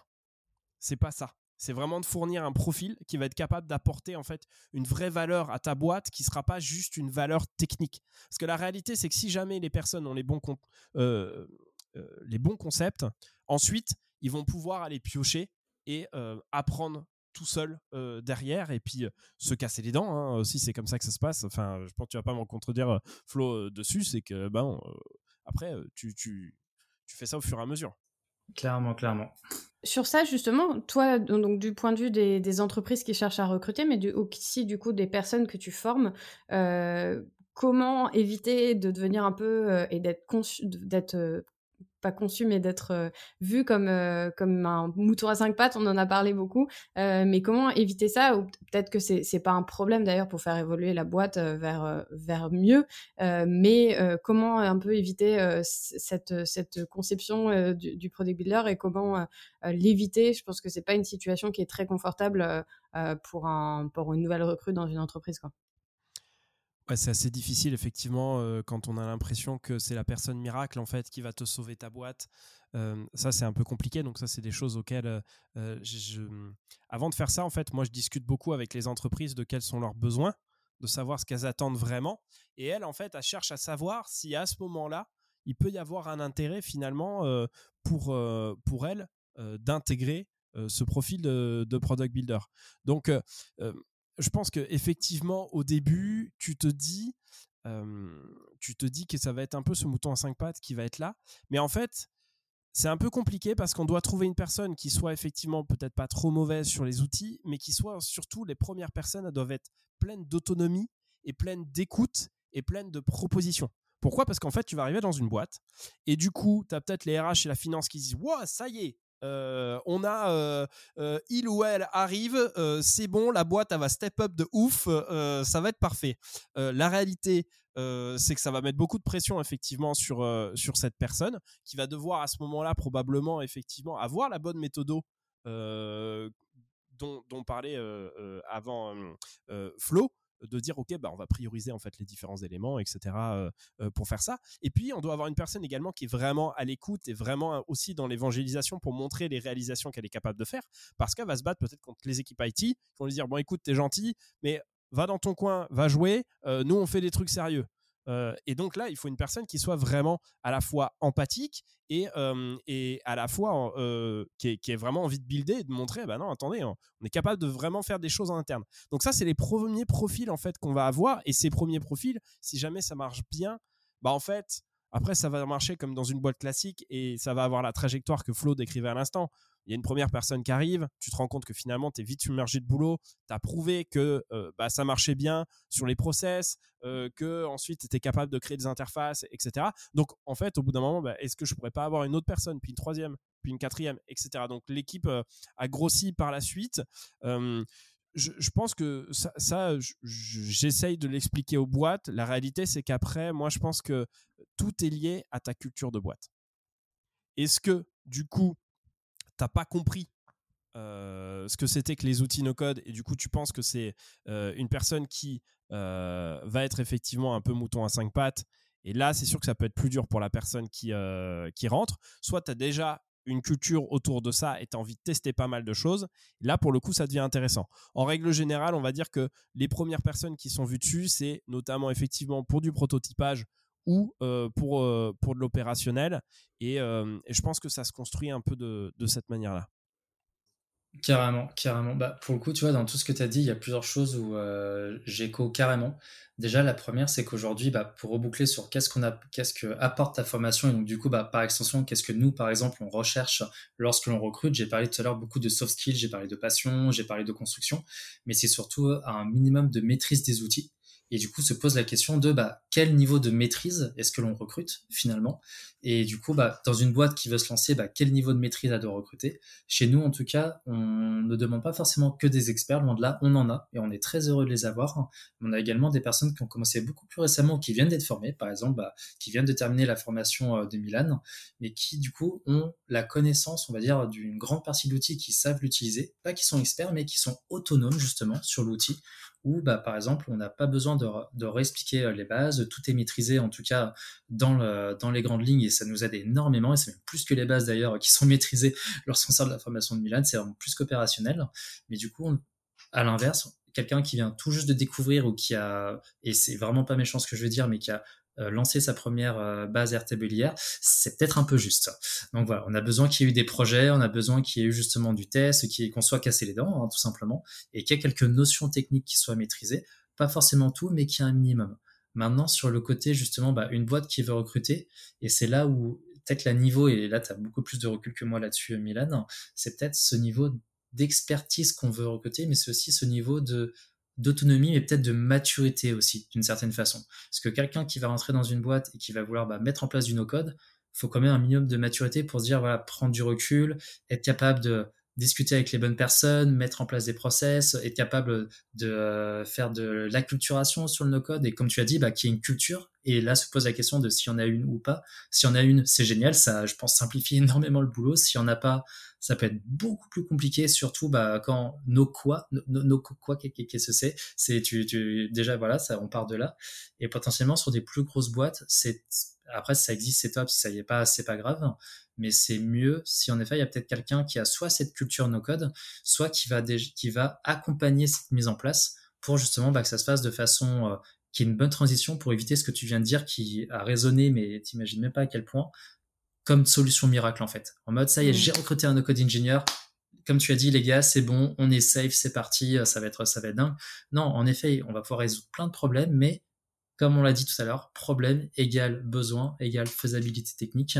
Et il y a ce besoin aussi de compréhension et de prise de recul de on, et je le reconnais, tu vois, j'adore, euh, j'adore présenter le no-code, j'adore montrer tout ce qu'on est capable de faire, mais je suis aussi le premier à dire, par contre, temps mort, on n'est pas des développeurs, on, alors, on vient pas voler le taf, et ça, c'est un autre, c'est un autre sujet encore, mais surtout, on n'est pas des solutions magiques. Il peut on peut faire des choses incroyables, mais il faut aussi euh, savoir où est cette fameuse limite de où va le no-code, en fait, tout simplement. Donc, je te rejoins à 100% je pense qu'il y, a, un truc qui est assez intéressant sur, euh, sur la partie formation. En règle générale, on a tendance à penser qu'il vaut mieux prendre des jeunes qui vont être un peu plus agiles, euh, ils vont aller hyper vite, ça capte vite, euh, et du coup, ils font des choses hyper bien, peut-être un peu plus que des personnes qui ont 40, 45 ans en fait sur le sujet. Mais la réalité, c'est que ça peut être hyper intéressant en fait de prendre peut-être une personne un peu plus âgée parce qu'elle va avoir justement ce niveau de seniorité et elle va peut-être être capable par son profil justement d'essayer d'instiller en fait cette culture elle sera peut-être, et encore une fois, je dis bien peut-être, et je mets des guillemets, peut-être un peu moins agile sur certains concepts qu'une personne qui est un peu plus, euh, euh, un peu plus jeune. Mais par contre, elle aura cette euh, culture de comment comment ça se passe une boîte, qui on doit aller voir. Il y a toujours un peu de politique en plus qui se fait. Donc voilà, commencer avec les bonnes personnes. Une personne qui arrivera, qui sera trop jeune, très forte peut-être sur les outils, mais qui va se dire je vais bien en tête sur mon truc et en fait je communique pas du tout dessus, je je vais pas voir les bonnes personnes, je mets pas en place vraiment mon produit, je fais mon truc dans mon coin. Eh ben ça ça marchera pas non plus. Et donc, ça, c'est là où je pense qu'il y a vraiment quelque chose d'intéressant. Alors, peut-être que sur les grosses équipes, ça sera différent parce qu'on va plus rechercher de l'expertise à un moment donné. Mais sur mmh. les premières personnes qui vont être recrutées, j'avoue que euh, une personne qui a déjà un petit peu d'expérience de boîte, eh ben, je pense que ça va lui donner un avantage, en tout cas, pour essayer de pousser ces outils no-code en interne. Complètement. Complètement d'accord. Et ça se vaut autant, en effet, comme tu disais, sur des plus petites que des grandes boîtes. Mais c'est en mmh. effet d'avoir. Euh, alors, du coup, ça met un peu la pression pour les personnes qui se lancent, qui disent non, mais du coup, il me faut tant d'expérience euh, en boîte pensée. Pas forcément, justement, c'est, t'inquiète pas, je boucle dessus aussi, justement. c'est pas forcément, mais c'est vrai que ça, ça aide bien d'avoir ce, ce retour-là, parce que comme tu dis, il y a un côté un peu politique, il y a un côté aussi un peu maturité, recul par rapport au projet, mais qui n'est pas obligatoire, qui est bien mais qui n'est pas obligatoire parce que de toute façon, il faut commencer quelque part. Il y a un moment mmh. où, euh, comme c'est un peu, euh, bah, malheureusement, ça tourne depuis des années où on voit euh, des offres juniors, mais il faut que tu aies trois ans d'expérience. voilà, je pense qu'on on les a vus, vus, vus et revus. Là, je pense encore une fois, à un moment, on peut se lancer et on doit se lancer. Et c'est ça qui est cool avec le no-code, c'est qu'avec des formations qui sont très cool et qui permettent d'avoir un, une base de maîtrise solide, on peut se lancer sans problème. Et après, ouais, il peut y avoir des profils un peu plus, euh, un peu plus matures qui vont peut-être aller sur aussi d'autres fonctions. Il y a aussi ça, c'est qu'est-ce que l'on recherche de faire euh, sur la suite, mais c'est un autre sujet pour Mais euh, plein de choses. Juste pour terminer sur ça, j'ai vraiment une toute petite minute, mais vraiment, il y a aussi, par exemple, pour les plus jeunes, l'importance du portfolio. Parce que finalement, les diplômes, en fait, c'est important, mais on est aussi dans une société où il y a certes une valorisation du diplôme, mais on est quand même sur, on est quand même sur des outils tech. Et là, à un moment donné, il faut montrer ce qu'on sait faire. Et du coup, enfin, je sais que nous, c'est quelque chose qui est important dans la formation d'essayer d'avoir un portfolio, d'essayer d'avoir des choses à montrer, des exercices à montrer, parce que c'est ça que tu vas vendre, c'est là que tu vas expliquer en fait les choses qui sont importantes. Et franchement, ton diplôme d'ingénieur, bah, si ça peut t'aider peut-être à aller plus vite, c'est très bien. Ton diplôme de business, si tu peux mieux le vendre, peut-être, pourquoi pas. C'est un, c'est un add-on, mais en tout cas, sur le métier de product builder, ce qui compte, c'est qu'est-ce que tu as fait avant. Euh, et, il faut être capable de montrer quelque chose. là, là, vraiment, par contre, c'est toutes les boîtes. Et euh, enfin, là, euh, en, ça, on se différencie pas du tout de, de ce que pourrait avoir finalement un dev où tu es obligé de montrer ton GitHub pour savoir si tu as fait quelque chose ou non. Quoi. Enfin, là, là c'est vraiment. faut rester sur du classique et pas essayer de réinventer la roue sur ce domaine. Clairement. Et pour le coup, tu vois, bah, on parlait des profils tout à l'heure euh, qu'on recrutait. Bah, justement, ah, alors oui, est-ce que je regarde les diplômes? Non. Juste, ça m'intéresse de savoir leur background, par contre. C'est ça qui est cool euh, quand je regarde ce niveau-là. Par contre, à aucun moment, on se met la pression sur le diplôme ou autre. Et oh mon Dieu, bah, étant justement euh, un G, alors c'est pas pour flexer parce que je suis un G, mais justement, bah, je me suis pris des portes sur bah, les entreprises qui disaient, mais voilà, il faut que tu sortes de telle école, il faut que tu aies fait tel machin avec la culture du diplôme. Franchement, on se l'est pris en, en, pleine tête. Et c'est vrai qu'aujourd'hui, c'est quelque chose, bah, qu'on n'a pas chez Mac, et ça c'est vraiment génial, mais surtout pas dans l'équipe no code, donc Product Builder, où aujourd'hui, non, ce n'est pas le diplôme qu'on regarde, c'est ta passion, ta maîtrise de l'outil, et en effet, ce qu'on a fait, et je vois, je vois de plus en plus aujourd'hui dans les offres, euh, dans les offres, pardon, dans les euh, applications, comment on dit ça en français, dans les euh, postulants, on voit de plus en plus justement de liens vers des pages Notion, justement, qui présentent des portfolios euh, dans une database Notion. Je vois également des petites pages Webflow toutes simples, mais qui présentent justement, voilà, les projets que j'ai fait sur de la data, voilà, des projets que j'ai fait sur du Airtable, du Make, etc. Et c'est super cool. Et on n'en demande pas forcément 10 millions, mais juste de voir que la personne déjà a pris le temps de faire son, sa page Notion, de documenter, de présenter ce qu'elle a fait, déjà on se dit, bah déjà, c'est une personne qui en a envie, c'est une personne qui veut faire un peu plus que juste un CV, ou clairement, les CV, je pense que tous, on en a marre. Et pour le coup, c'est vraiment top de voir bah, du concret, en fait, et se dire, OK, elle est capable de faire ça, donc déjà, dans ta tête, tu l'as même pas vu, tu valides déjà telle compétence, tu valides aussi euh, telle maturité, c'est génial.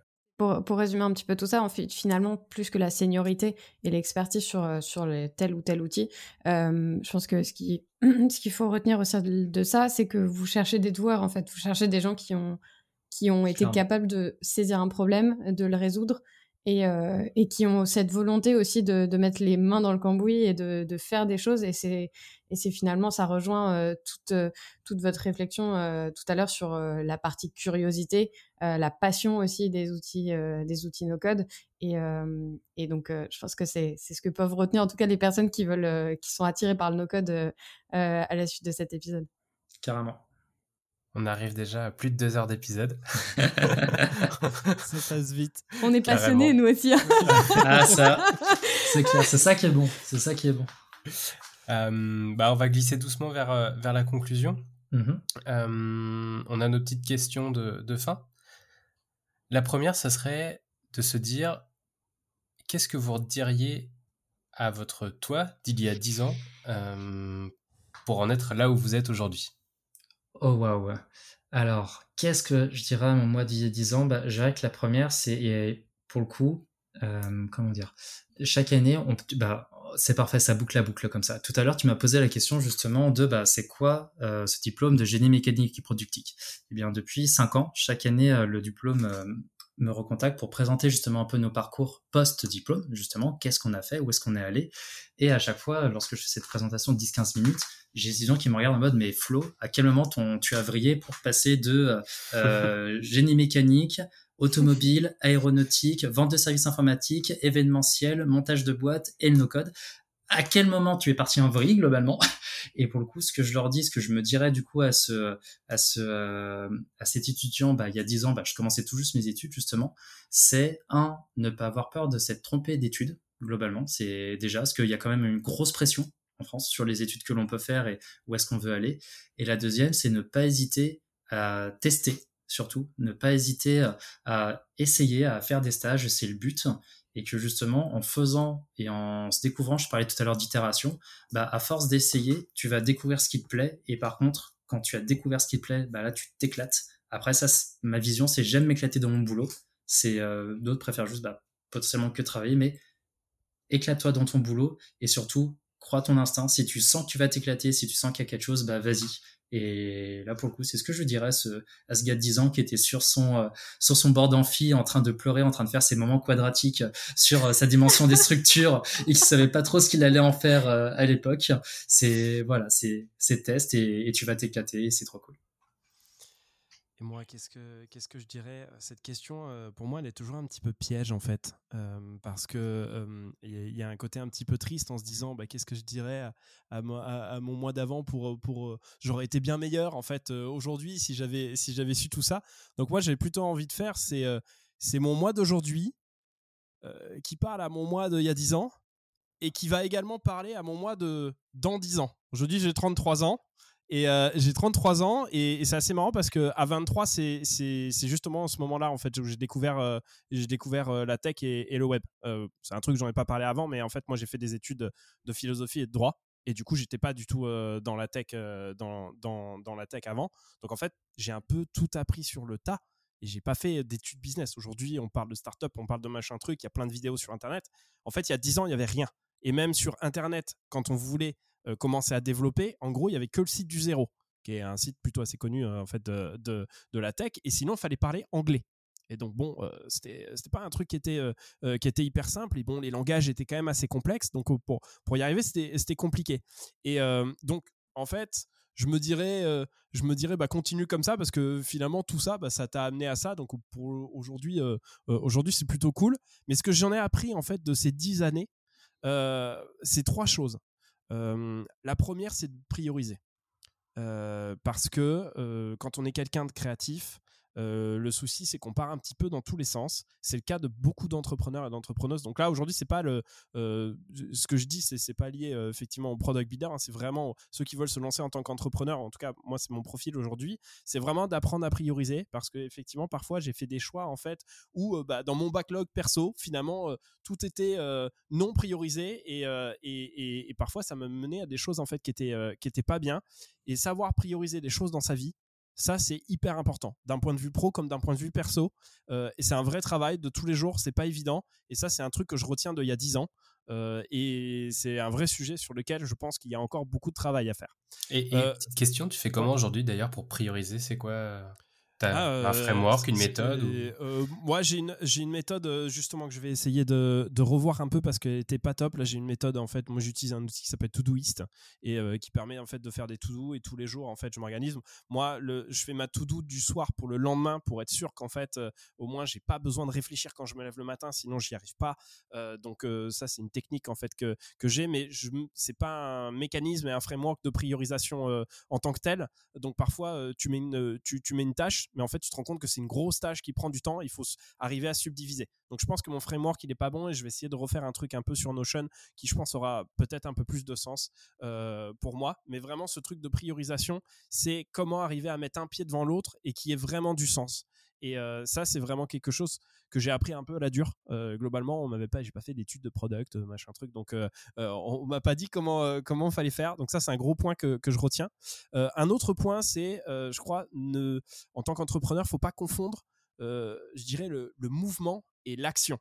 Le mouvement, c'est par exemple, je fais une to-do, ok, on est content, on a bougé, tu as marqué dans ta to-do les trucs que tu dois faire, et ensuite le réaliser vraiment. Parce qu'il y a une grosse étape entre je l'écris, euh, c'est cool, je vais peut-être le faire, et le faire. Et euh, ce qui compte en tant qu'entrepreneur aujourd'hui, c'est pas le mouvement, c'est l'action. Donc, vaut mieux réaliser des petits trucs en fait au fur et à mesure euh, que plutôt passer son temps à faire du mouvement, parler, etc. Réalise des actions au fur et à mesure, même un tout petit peu, soit 1% meilleur que ce que tu étais hier, juste 1%, même 0,5. Et ça sera déjà beaucoup mieux que, que, que la journée d'avant. Alors euh, voilà, euh, je, ne fais pas des confs euh, coach bien-être ni rien du tout, mais je, je, crois que ça c'est un gros truc que j'ai appris et que j'ai compris qu'il y avait vraiment une différence. Il, faut, il faut effectivement le dire, mais ensuite il faut le faire. Et ça, ça marche. Pourquoi? Parce qu'en tant qu'entrepreneur, si tu veux un moment réussir sur ta boîte, c'est-à-dire faire en sorte qu'elle ait au moins un petit peu de visibilité, que, tu arrives à te verser un salaire, etc., que, que tu aies une équipe, bah, à un moment donné, en fait, il faut vraiment arriver à faire en sorte euh, que euh, tes actions ils deviennent vraiment euh, réelles. Et, et, en fait, il s'avère qu'en fait, la plupart des gens, ils sont en mouvement, ils disent qu'ils vont faire des trucs, mais ils actionnent pas. Et en fait, là, tu seras juste meilleur que les autres, pas juste parce que tu es meilleur, juste parce qu'en fait, tu auras agi sur le mouvement. Et c'est ça qui est important. Ça, c'était le second point que, que, j'ai retenu. Et le dernier, euh, peut-être un truc un peu plus personnel, mais je pense qu'il faut apprendre à, à connaître son corps, en fait, euh, parce que euh, il faut savoir jusqu'à quel point tu es capable d'aller. en fait, ton corps, c'est la seule machine qui va te permettre, en fait, vraiment de réussir. Et cette machine-là, il faut en prendre soin. Donc du coup, tu peux la pousser. Moi, je disais que j'étais quelqu'un d'intense et que effectivement, je, mettais les choses en fait jusqu'au bout. Mais à un moment donné, il faut savoir dire stop, il faut savoir s'organiser, avoir les bonnes habitudes. Et ton corps, c'est le seul truc qui va faire la différence avec les autres pour t'emmener d'un point A à un point B. Et si justement tu veux passer du mouvement à l'action, tu peux le faire que par ton corps. Du coup, ça veut dire ton cerveau, ça veut dire ta santé, ça veut dire bien manger, ça veut dire bien dormir, etc.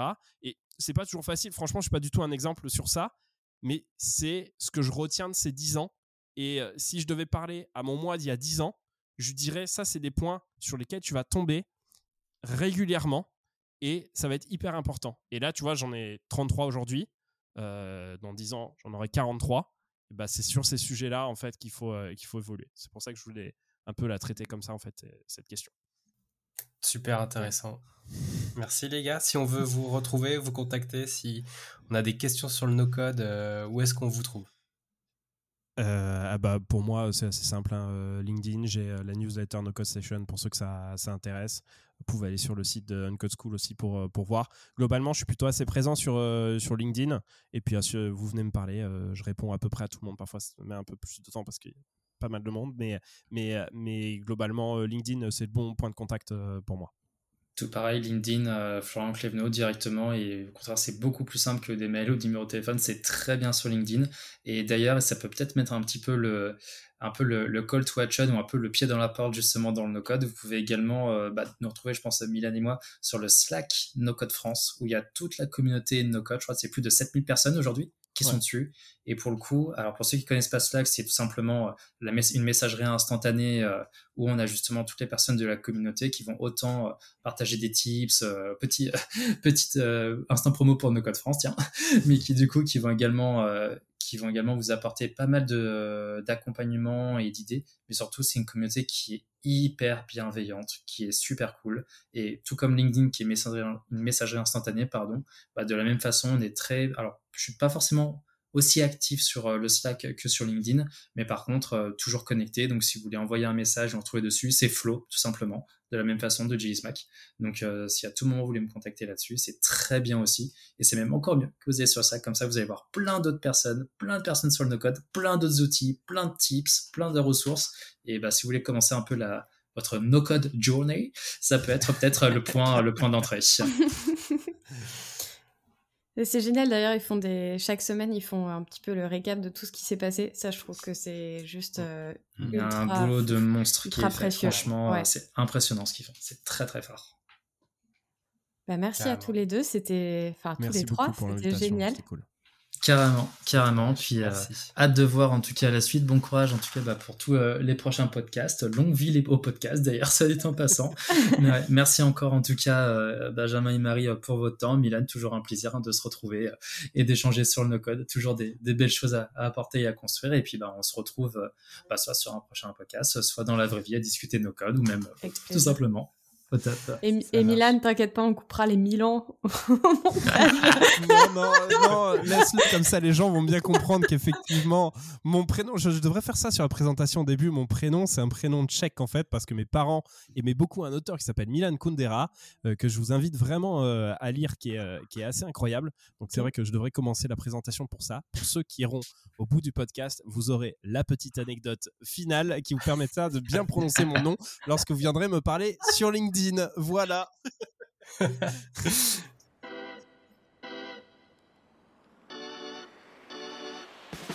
Merci de nous avoir écoutés. Nous espérons que vous avez passé un bon moment avec nous. Si vous avez aimé cet épisode, partagez-le autour de vous et mettez 5 étoiles sur votre appli de podcast. C'est très important pour nous et ça nous permettra de continuer User Story. Vous pouvez aussi vous abonner pour savoir quand nous publierons de nouveaux épisodes. Si vous avez des retours, des questions ou des sujets à nous proposer, vous pouvez nous contacter via LinkedIn ou nous laisser un message vocal sur notre lien Telvi en description. À très vite